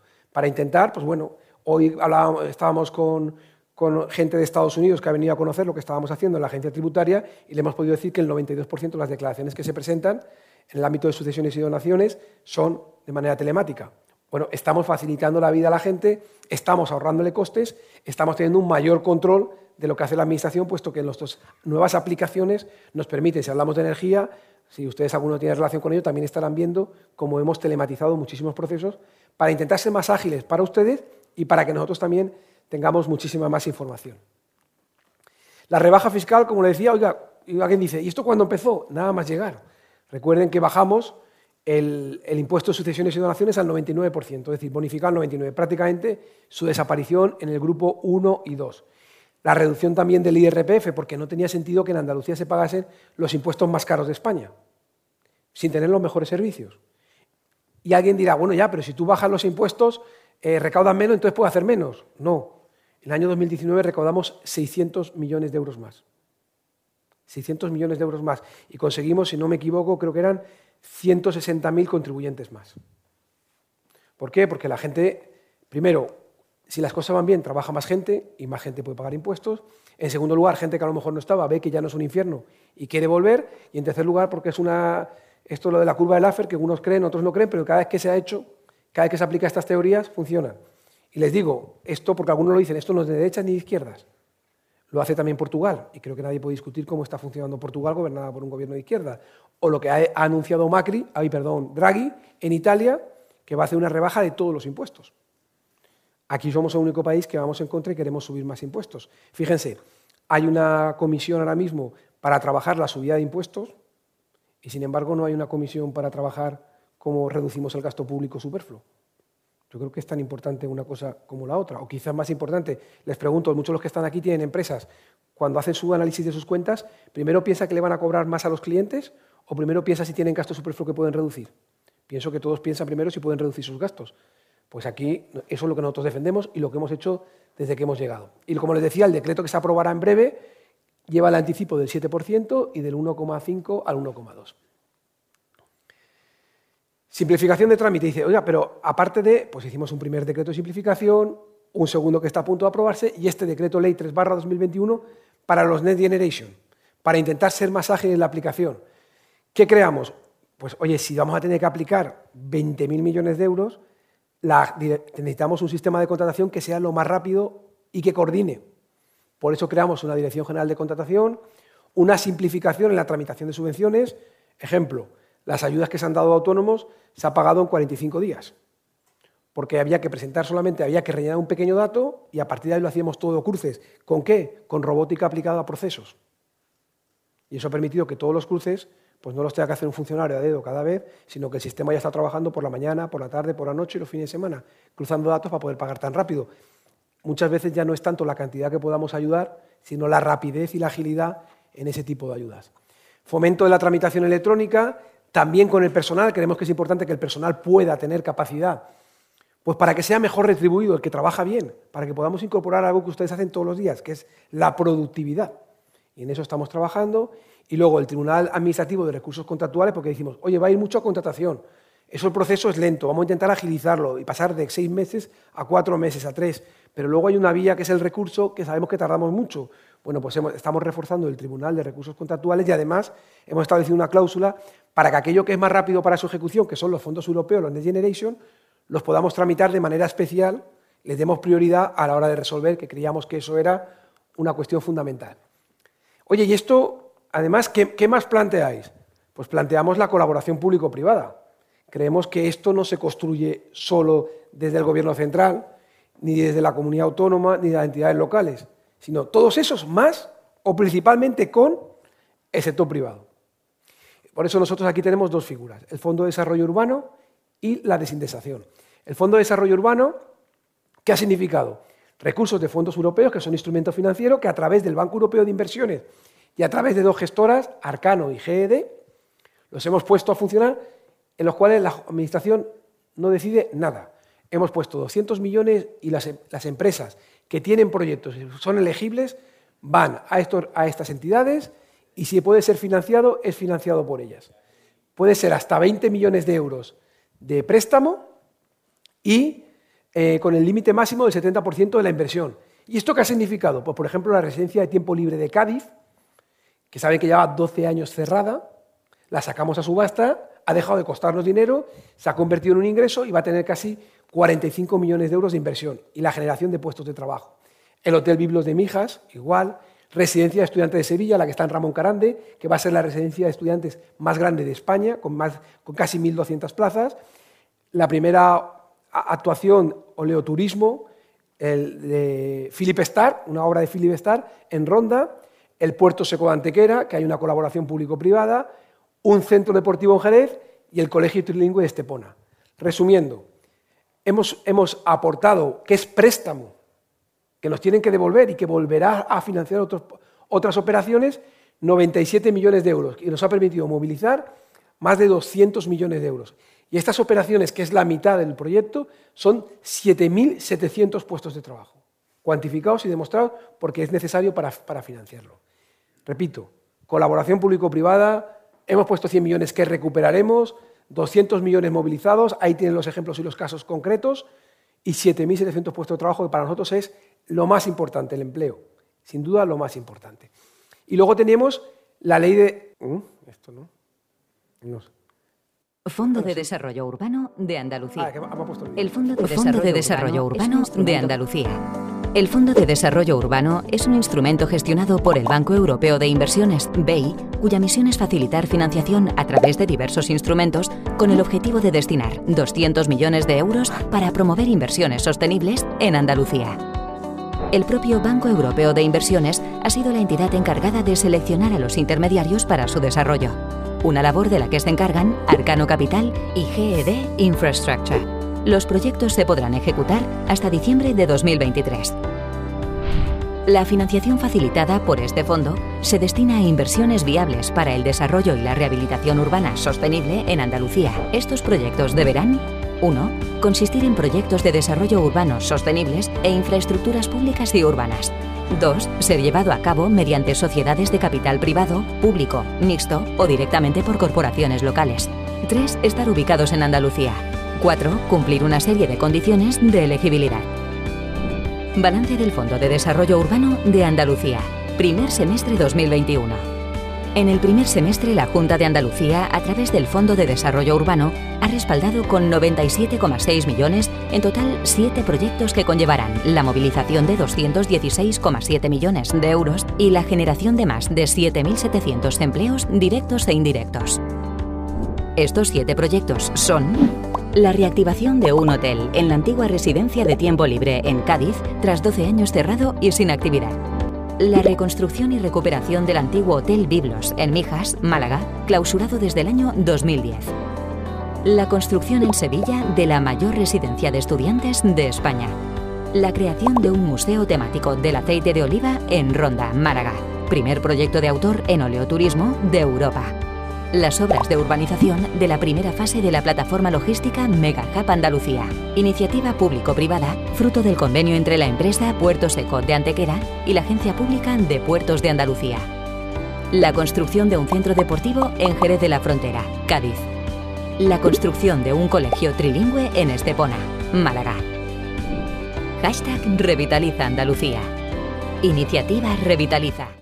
Disculpen porque me he liado a hablar no me he acordado que tenía el vídeo donde lo explicaba bastante mejor que yo. Bueno, y, esto un poco es, la segunda parte sería la ley de desindesación, que también le hemos pedido al Gobierno que flexibilice las reglas, porque la colaboración público-privada no se está desarrollando en España. Desde el año 2017 a hoy no se ha hecho ni una sola operación de colaboración público-privada en, en, el Estado o en las comunidades autónomas. Y yo les hago un planteamiento. Un hospital que nos cueste 400 millones de euros, tal como estamos ahora mismo, tendríamos que pagarlo en tres años. Una instalación que va a durar 40 o 50. ¿Sinceramente creen que ese es el sistema por el que se tiene que hacer el desarrollo de infraestructuras en este país? Es imposible. Si tenemos que hacer una carretera, no vamos a poder. Por eso llevamos cuatro años. Ni ha sacado un proyecto eh, el ministro Ábalos, ni Íñigo de la Serna ha conseguido sacar nada desde fomento. Le estamos pidiendo ese cambio, esa flexibilización en la ley de desindesación que nos permita acometer con las empresas privadas, con todas las cautelas que tengamos que establecer, las posibilidades de hacer esto. Andalucía, ¿dónde lo basamos? Como les he dicho, primero el empleo. Creo que si tenemos empleo, tenemos oportunidades, tenemos capacidades, hay vivienda, hay estudio, hay formación, hay de todo. O sea, el empleo es la base de todo y en eso nosotros lo trabajamos. Y la segunda parte creo que es muy importante desde el diálogo, desde intentar llegar a acuerdos con todo. Eso ha sido lo que hemos intentado en el consenso presupuestario. Saben que hemos tenido apoyo de, una formación, de, otra formación política y hemos emitido enmiendas de todos los partidos y nos hemos sentado a negociar con todos los partidos, como estamos haciendo desde el principio de septiembre. En segundo lugar, saben que tenemos un sistema de financiación que tengo que aprovechar para decir que ustedes saben que Andalucía está infrafinanciada en 800 o 900 millones. Entonces, sinceramente, con todo lo que estamos haciendo, ¿cuánto más podríamos hacer si tuviésemos 800 o 900 millones de euros? Y esto lo resumo con que necesitamos cogobernanza. Creo que tenemos un país en el que hemos establecido el Estado, las comunidades autónomas, pero fíjese, de los cuatro pilares básicos del estado de bienestar, tres lo asumimos las comunidades autónomas. Educación, sanidad y políticas sociales. El cuarto pilar, creo que todos compartimos, sería el de las pensiones, que le corresponde al Gobierno, pero tres las comunidades autónomas. Creo que más que nunca es importante que en este sentido trabajemos todos conjuntamente. Y esto era un poco lo que yo quería contarles. No sé si abierto a que puedan hacer algún tipo de pregunta y a que podamos, bueno, pues para mí es muy importante escucharles en lo que nos quieran plantear. Eh, hola.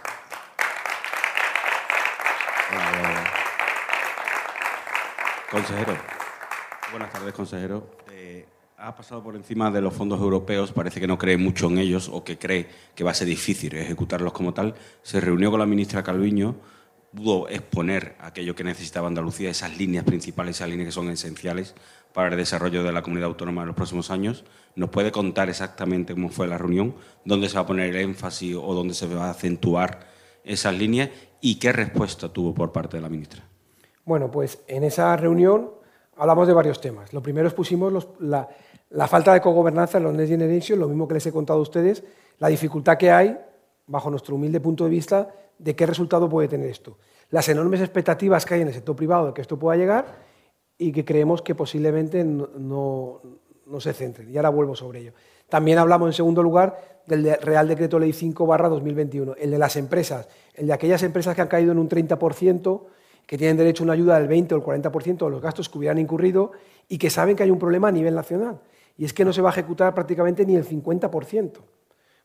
Es verdad que se ha hecho una modificación, que han hecho una modificación, pero aún así no es suficiente. Están responsabilizando a las comunidades autónomas de la inejecución.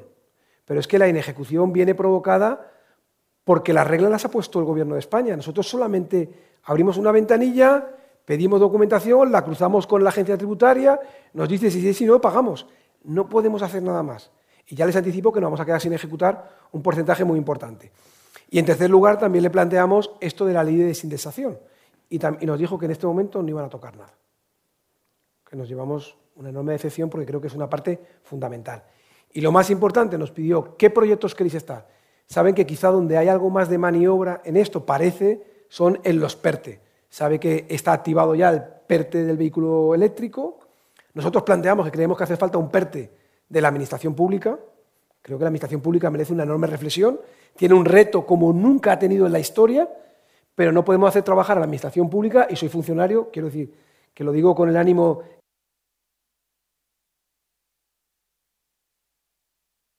que me gustaría que a mí también me ayudasen a cambiar, no lo podemos hacer desde el ánimo de la administración del siglo XIX, de principios del siglo XX, con papel, sin transformación digital, con plazos eternos, con sistemas que nadie entiende. Eso no se puede hacer cuál es el plan que tenemos en Andalucía? ¿Qué entendemos desde Andalucía? Hay tres PERTES en los que sí o sí, y que me corrija el secretario general de Economía, tenemos que estar.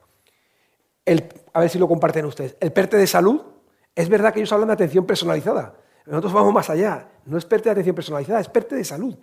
Si es el mayor gasto, 12.000 millones de euros que tenemos en el presupuesto de la Junta de Andalucía, sabemos que sigue subiendo año tras año porque va a subir, porque vivimos más años, porque los, las prestaciones son más caras, tendremos que analizar y mirar cómo podemos ahorrar para dar el mejor servicio y hacerlo sostenible. Me parece que es lógico. En segundo lugar, el, PERTE aeroespacial. Tenemos una situación privilegiada en Andalucía que queremos aprovechar, junto con Madrid, junto con Castilla-La Mancha. Y el tercer PERTE que nosotros hacíamos referencia a la ministra es el PERTE del agro. Nosotros, no sé si hay que cambiar el modelo productivo o no, pero hay que hacer más productivo el modelo, no nos cabe ninguna duda.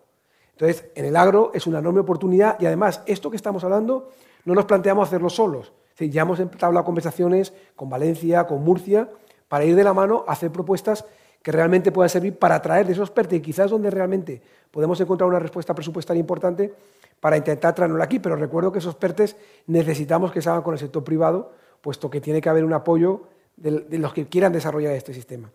Esto le sumábamos dos proyectos más aprovechando el esfuerzo que está haciendo desde Sevilla y desde Málaga en la parte tecnológica de Limas de Masí, que además está manchando en el buen sentido ya a Cádiz, a, Granada, convertirnos de verdad en esa región tecnológica de, España.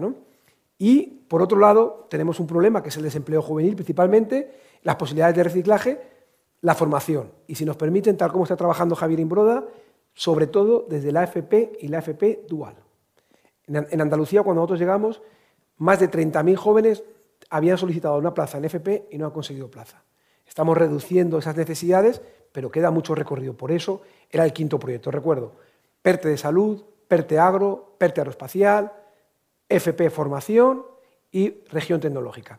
Luego le planteábamos un segundo paquete que eran las infraestructuras ferroviaria, eje central, eje del Mediterráneo, las hídricas, el agua riqueza y para nuestro campo y para todo es fundamental. Hoy me planteaban que tenemos infraestructuras del agua que tienen 150 años, creo que una reflexión cuanto menos merece. Y en tercer lugar, las eléctricas. No hace falta que les diga la importancia de las renovables y de nuestro sistema, con los récords que estamos teniendo, por desgracia, en cuanto al coste del megavatio. Bueno, pues nosotros aquí tenemos 22.000 millones de euros encima de la mesa de inversiones, pero sin embargo hay zonas que están saturadas y hay otras como Córdoba, Jaén y Huelva que por no tener esa infraestructura no podemos. Y son poblaciones que estarían encantados de recibir porque son puestos de trabajo que generan, son impuestos del ICIO, el IBI, es riqueza generada y sobre todo una potencia y una posible independencia que nos puede dar desde el punto de vista de las energías.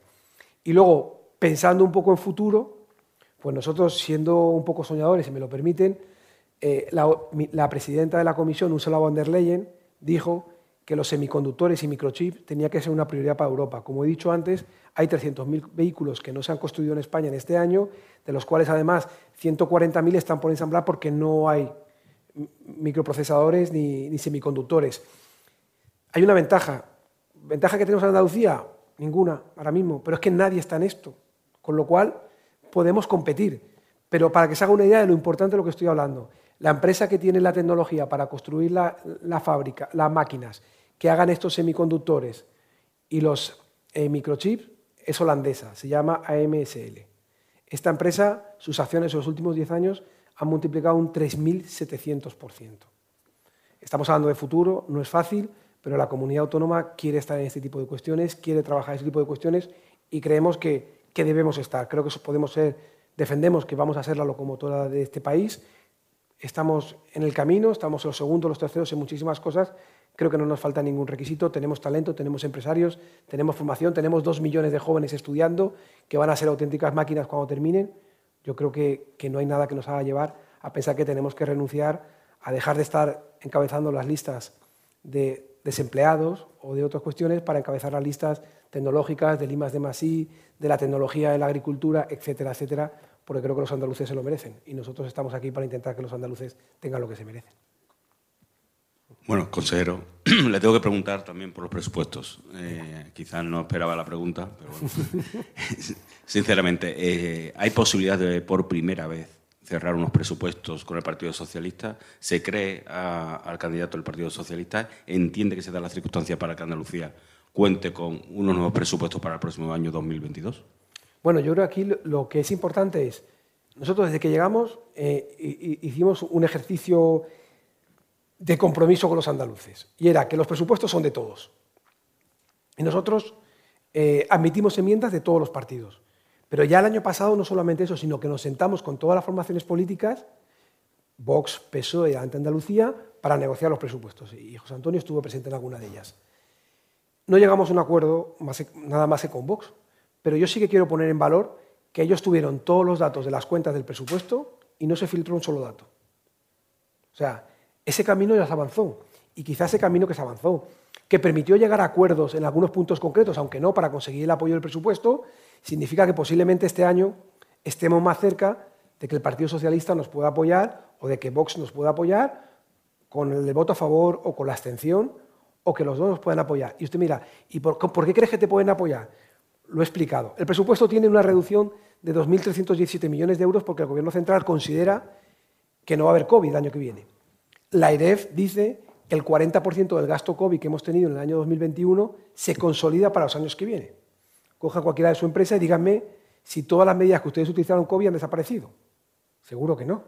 Seguro que sigue habiendo geles, en algunos sitios separaciones, controles, test, es decir, en sanidad nosotros vamos a tener que hacer, vamos a poner refuerzos, en educación vamos a poner refuerzos, pero bueno, hemos hecho todo lo posible y lo imposible, gracias a que habíamos hecho los deberes bien en el 20 y en el 21, para intentar tener esa capacidad presupuestaria. Entonces son unos presupuestos que van a crecer, van a crecer de una manera importante, ¿vale? Con los fondos europeos, con los Next Generation. Son unos presupuestos que van a tres cosas. Si yo le pregunto a cualquiera de ustedes qué es lo más importante que tenemos que hacer, yo creo que nadie saldría de la sanidad, de la educación y de las políticas sociales. Eso es lo que tiene. para poner en otro lado hay que quitarle la sanidad, para poner en otro lado hay que quitarle la educación, o para poner en otro lado hay que quitarle la dependencia. Veo complicado quitarle esas partidas para poner a otras que son importantes. Oiga, que también están cubiertas, ¿eh? Pero digo, si alguien quiere hacer una apuesta, decía, decir, yo quiero poner 200 millones en universidades, todos podríamos compartir la necesidad o no de que las universidades tengan más. Pero si esa costa de sanidad, a lo mejor... Entonces, si este momento no es el momento, con el reto que les he hablado, con los miles de millones que han visto ahí, de permitir que la Administración de la Junta de Andalucía, que los andaluces tengan presupuestos, para que se pueda proyectar todo con la máxima estabilidad y, en segundo lugar, con la máxima ejecución, yo creo que no va a haber otro momento. Pensemos, a mí me decían, ¿pero qué diferencia hay? Digo, voy a intentar explicarlo con un ejemplo. Imagínese, usted está en una empresa en la que va como un tiro, va fenomenal, hay estabilidad y además ustedes tienen un contrato indefinido. Ustedes están pensando qué voy a hacer con mi hijo este verano de vacaciones, si me voy a cambiar el coche, si voy a hacer una obra en mi casa. Ahora, eso sería con presupuestos. Ahora sin presupuestos. ¿Sin presupuestos qué sería? Sería una persona que está en una empresa que no tiene estabilidad, que no tiene seguridad, porque no sabe si esto va a provocar un anticipo de elecciones o no. Todo el mundo nervioso. Y además, usted no tiene un contrato indefinido, tiene un contrato que le renuevan mes a mes, porque mes a mes, con un presupuesto prorrogado, tendríamos que ir ajustando las cuentas a las necesidades de cada momento. ¿Creen que ese que tiene un contrato mes a mes puede pensar si va a cambiar el coche, si va a hacer un viaje o si quiere hacer un máster o hacer unos estudios, sus hijos? ¿Verdad que no? Que lo que está pensando es saber cómo acaba el mes y si el mes siguiente va a seguir. Por eso es la importancia y por eso creo que es un momento único. No sé si lo vamos a conseguir y no es fácil, es muy complicado, pero estamos haciendo cosas muy complicadas hasta la fecha y yo creo que no está saliendo mal. Yo les pido también un poquito de confianza tanto a Vox como al Partido Socialista y adelante Andalucía si quiere sumar, porque creo que lo que vamos a poner encima de la mesa es lo mejor que se le puede presentar a los andaluces. De verdad que no, no somos conscientes de encontrar un sistema mejor ahora mismo, ni unos presupuestos mejores. Hemos hecho un enorme esfuerzo para intentar dar lo mejor. Y lo que la gente pide es que pongamos en marcha esto cuanto antes. Y en el momento que el Gobierno de España nos deje presentar convocatorias, empezamos a abrir y empecemos a permitir que la gente desarrolle proyectos. Ese es nuestro objetivo y esos son los presupuestos. Si lo vamos a conseguir, pues como suele pasar en estos casos, el responsable de lo bueno seremos todos, el responsable de lo malo será el consejero de Hacienda. Pero para eso tiene la responsabilidad el consejero de Hacienda de intentar sacar los presupuestos, que es para lo que me tienen puesto ahí, para intentar sacar presupuestos. No sé si más o menos he contestado.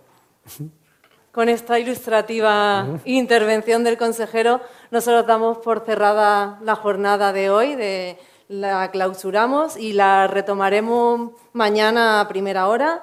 Eh, vamos a hablar mañana de economía verde, aunque también ha salido ese tema a lo largo del día de hoy. Vamos a hablar de medio ambiente, de economía sostenible y de, innovación. A las, a las nueve mañana nos vemos. Gracias.